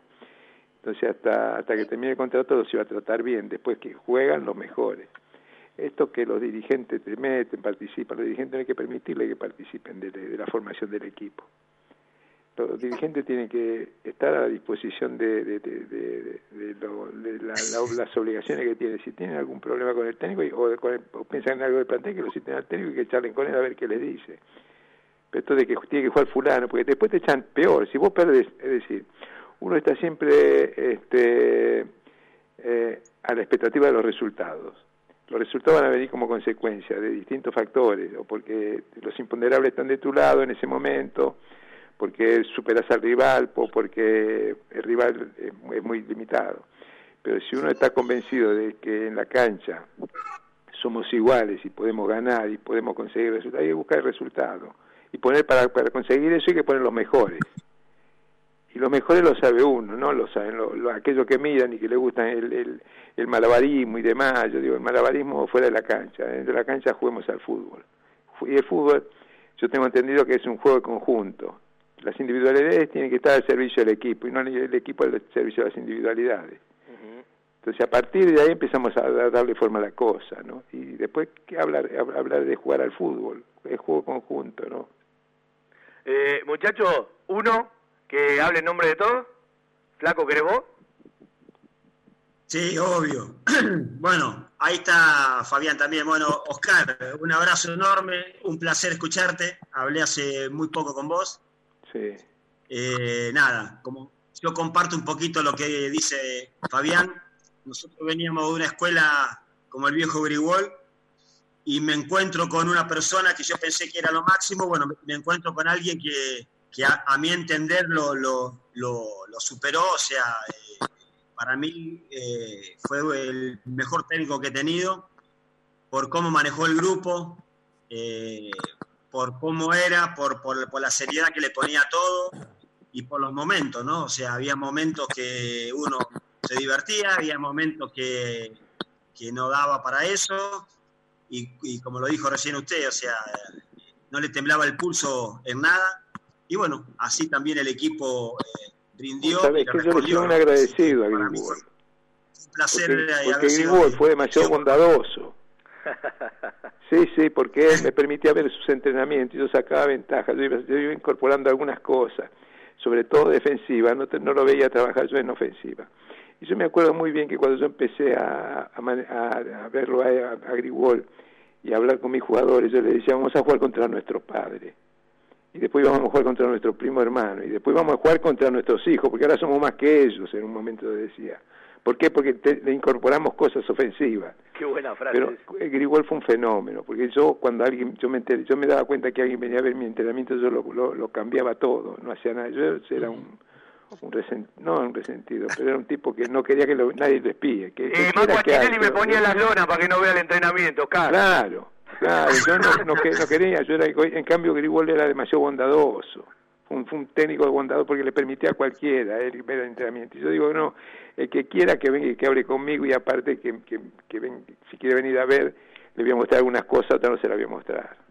¿Por qué? Porque me cuesta trabajo a mí. Yo todavía hoy no veo que corten una pared, que haya goles de pared. Yo digo que yo decía en, una- en un momento de mi vida, yo decía que si a mi equipo le hacían un gol de pared, yo me iba del club. ¿Por qué? Porque sabemos cómo vamos a resolver una pared. En pastelero, Oscar, en pastelero contra Independiente. ¿Cómo va Fabián? ¿Qué hace Oscarcito? Bien, querido, bien, bueno, la verdad que bien. Estoy acá renegando hace un año, un año con mi señora, pobrecita, ¿viste?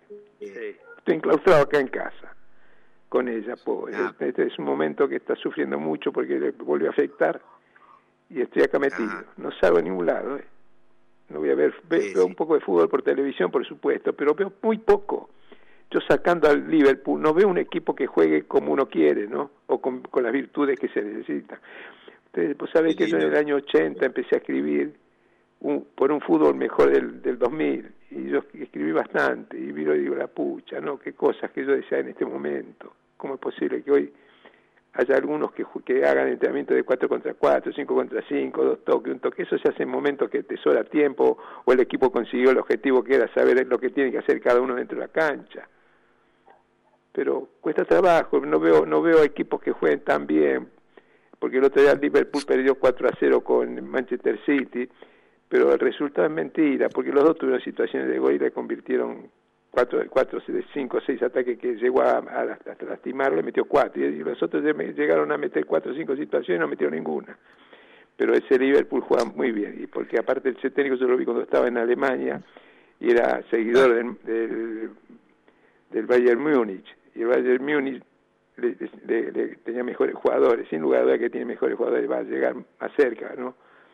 Pero este tipo le llegaba ahí cerquita y después el otro salía campeón. Pero hoy, ahora miro al Bayern Múnich y me, me, me da lástima porque veo, digo, ¿cómo juegan defensivamente tan horrible, no? La pelota está por derecha y lo- los centrales están, el de la izquierda más adelantado que el de la derecha. Es terrible, son, hacen cosas que me da, me da, no sé qué, ¿no? No le dan pelota a nada.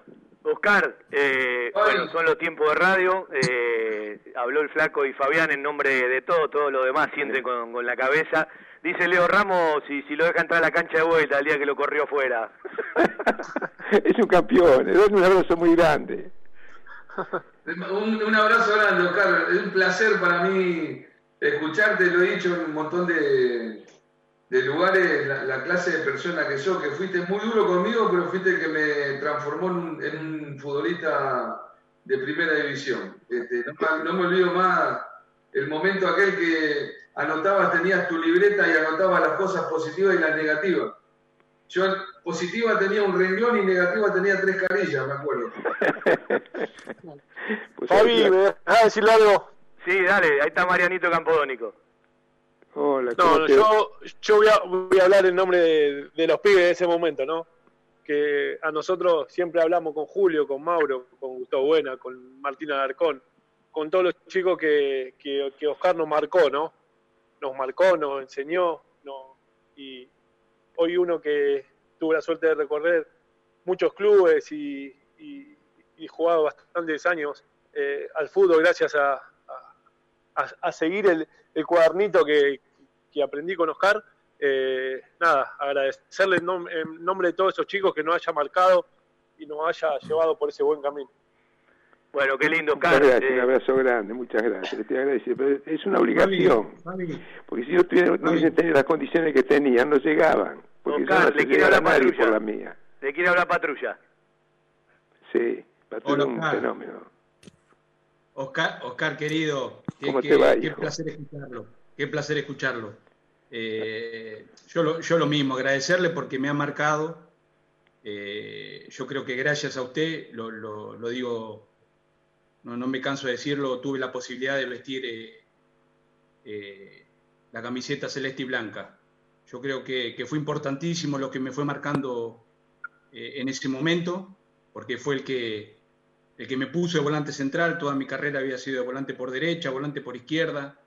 Me ha definido en un sector de la cancha donde realmente me ha ido muy bien y eso me dio la posibilidad de, de vestir esa camiseta. Entonces, eh, y, y a eso agregarle que me ha enseñado un montón de cosas, muchos valores, eh, que por suerte uno, uno no, no se lo puede olvidar jamás, ¿no?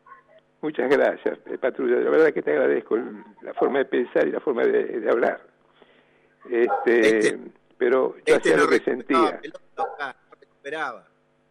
Yo, yo te digo la verdad, yo hacía lo que sentía, lo que entendía que yo hubiese querido que hagan cuando yo era jugador. Yo fui jugador también.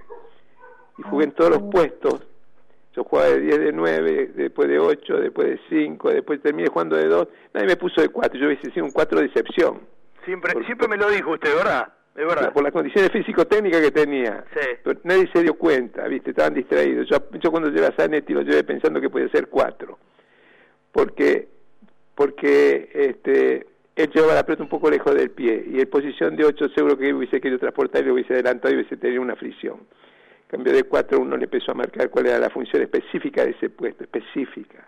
Oscar, eh, bueno, eh, un libro abierto, siempre. Eh, yo personalmente le quiero agradecer todo lo que me enseñó, el cariño, el respeto y el afecto de siempre. Ojalá que se ponga bien su señora. Y bueno, eh, pronto lo vamos a llamar para hablar un rato de fútbol. Y de verdad, muchas gracias. Me animo a decirle el nombre de todos los jugadores, que no tengo nada que ver, yo desde otro lugar, ¿no? Eh, gracias por todo lo que enseña. ¿eh? Un abrazo grande, la verdad que esto- estoy muy feliz hoy, un día muy feliz para mí, haber estado con ellos y con ustedes. Muy, muchas gracias y hasta cualquier momento, siempre a disposición estoy. Era, era también un poquito la, la intención, ¿no? Eh, bueno, muchachos, eh, me queda poco tiempo de radio, ¿sí? Eh, una frase de cada uno. eh, lo vamos a repetir, Leo me pidió los teléfonos, después se los paso a todos. Eh, y lo vamos a repetir, me parece que tenemos un tiempito más sin fútbol en la Argentina, pero la verdad es para hacer un programa con cada uno, ¿no? Eh, hasta somos injustos charlando muy poco, pero te escucho, Patru. No, Fabi, escucha, yo voy a hacer una denuncia contra Fabi. Alfredo Turdó. Voy a hacer Fabi. una denuncia contra Alfredo Turdó. Contra A ver. Alfredo Turdó voy a hacer una denuncia.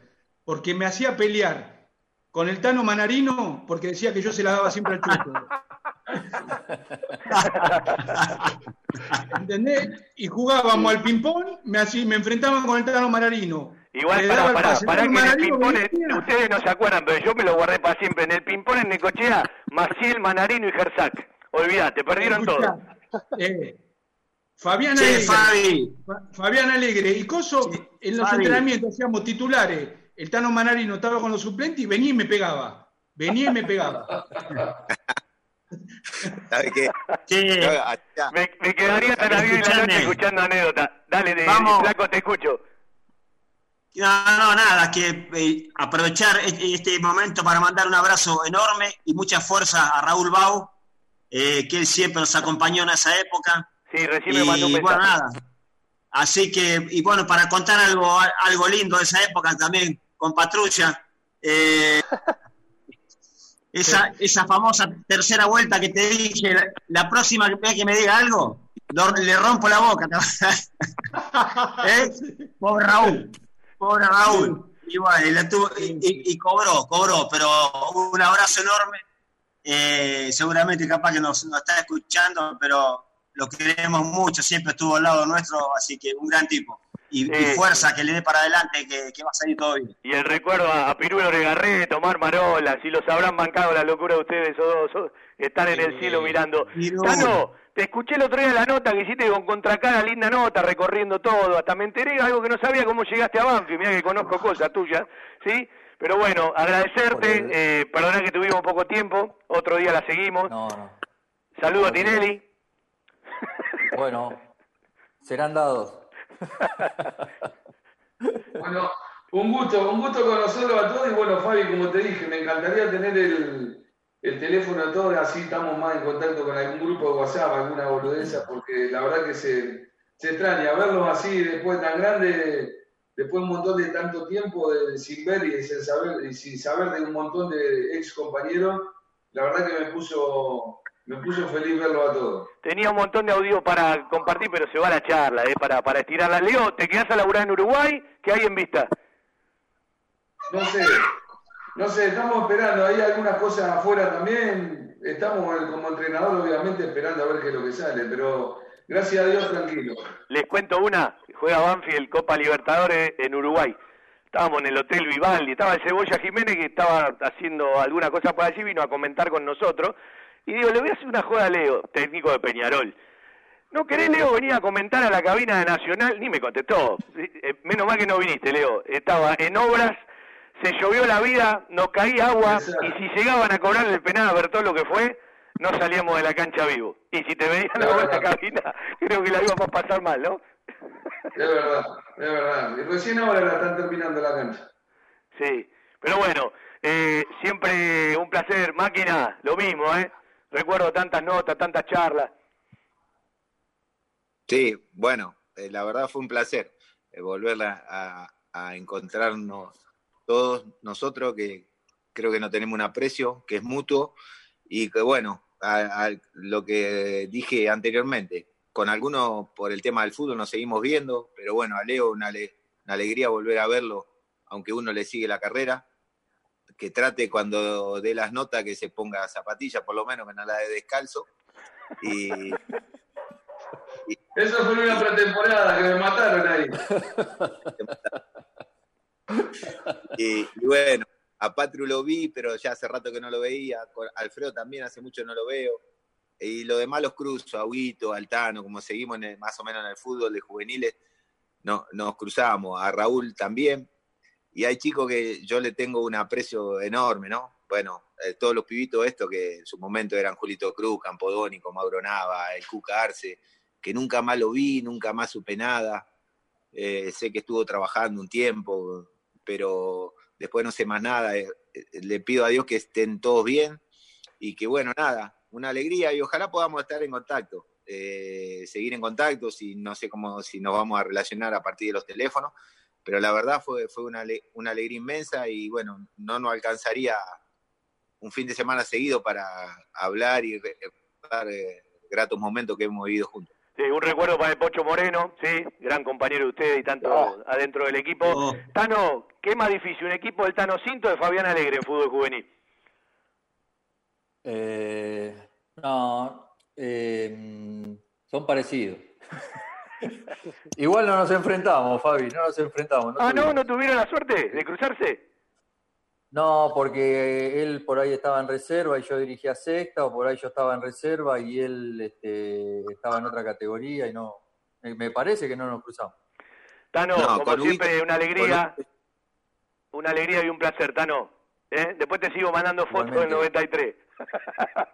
Dale, dale. Saludarlos, saludarlos a todos. Eh, a- bueno, el flaco sí estaba en contacto.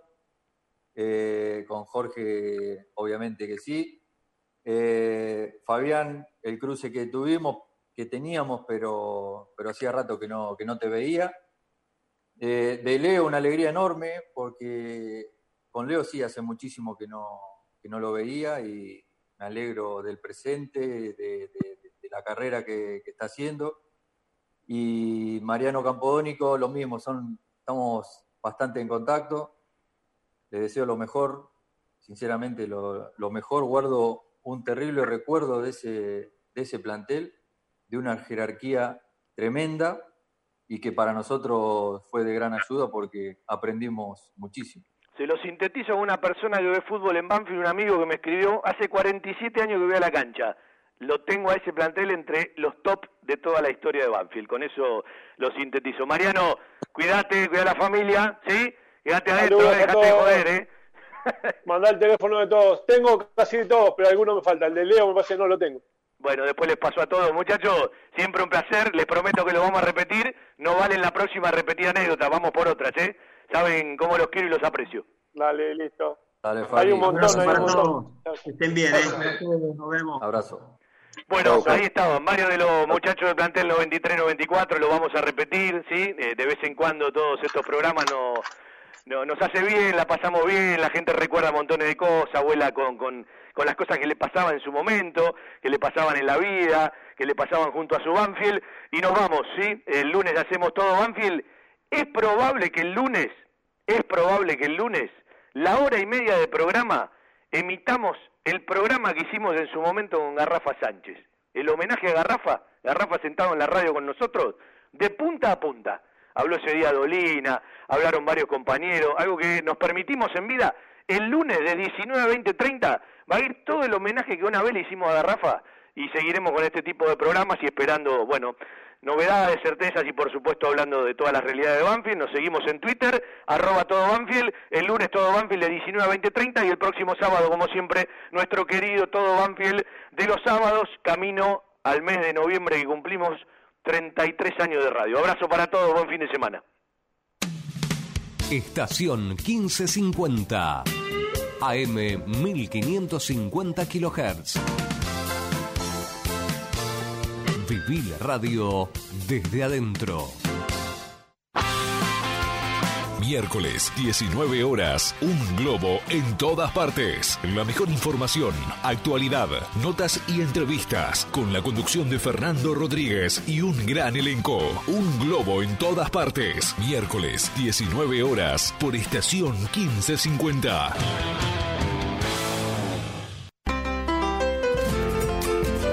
De 20 a 22, Víctor Caribe te espera para realizar un recorrido por la música, los paisajes y los protagonistas de nuestro folclore, rumbeando lo nuestro.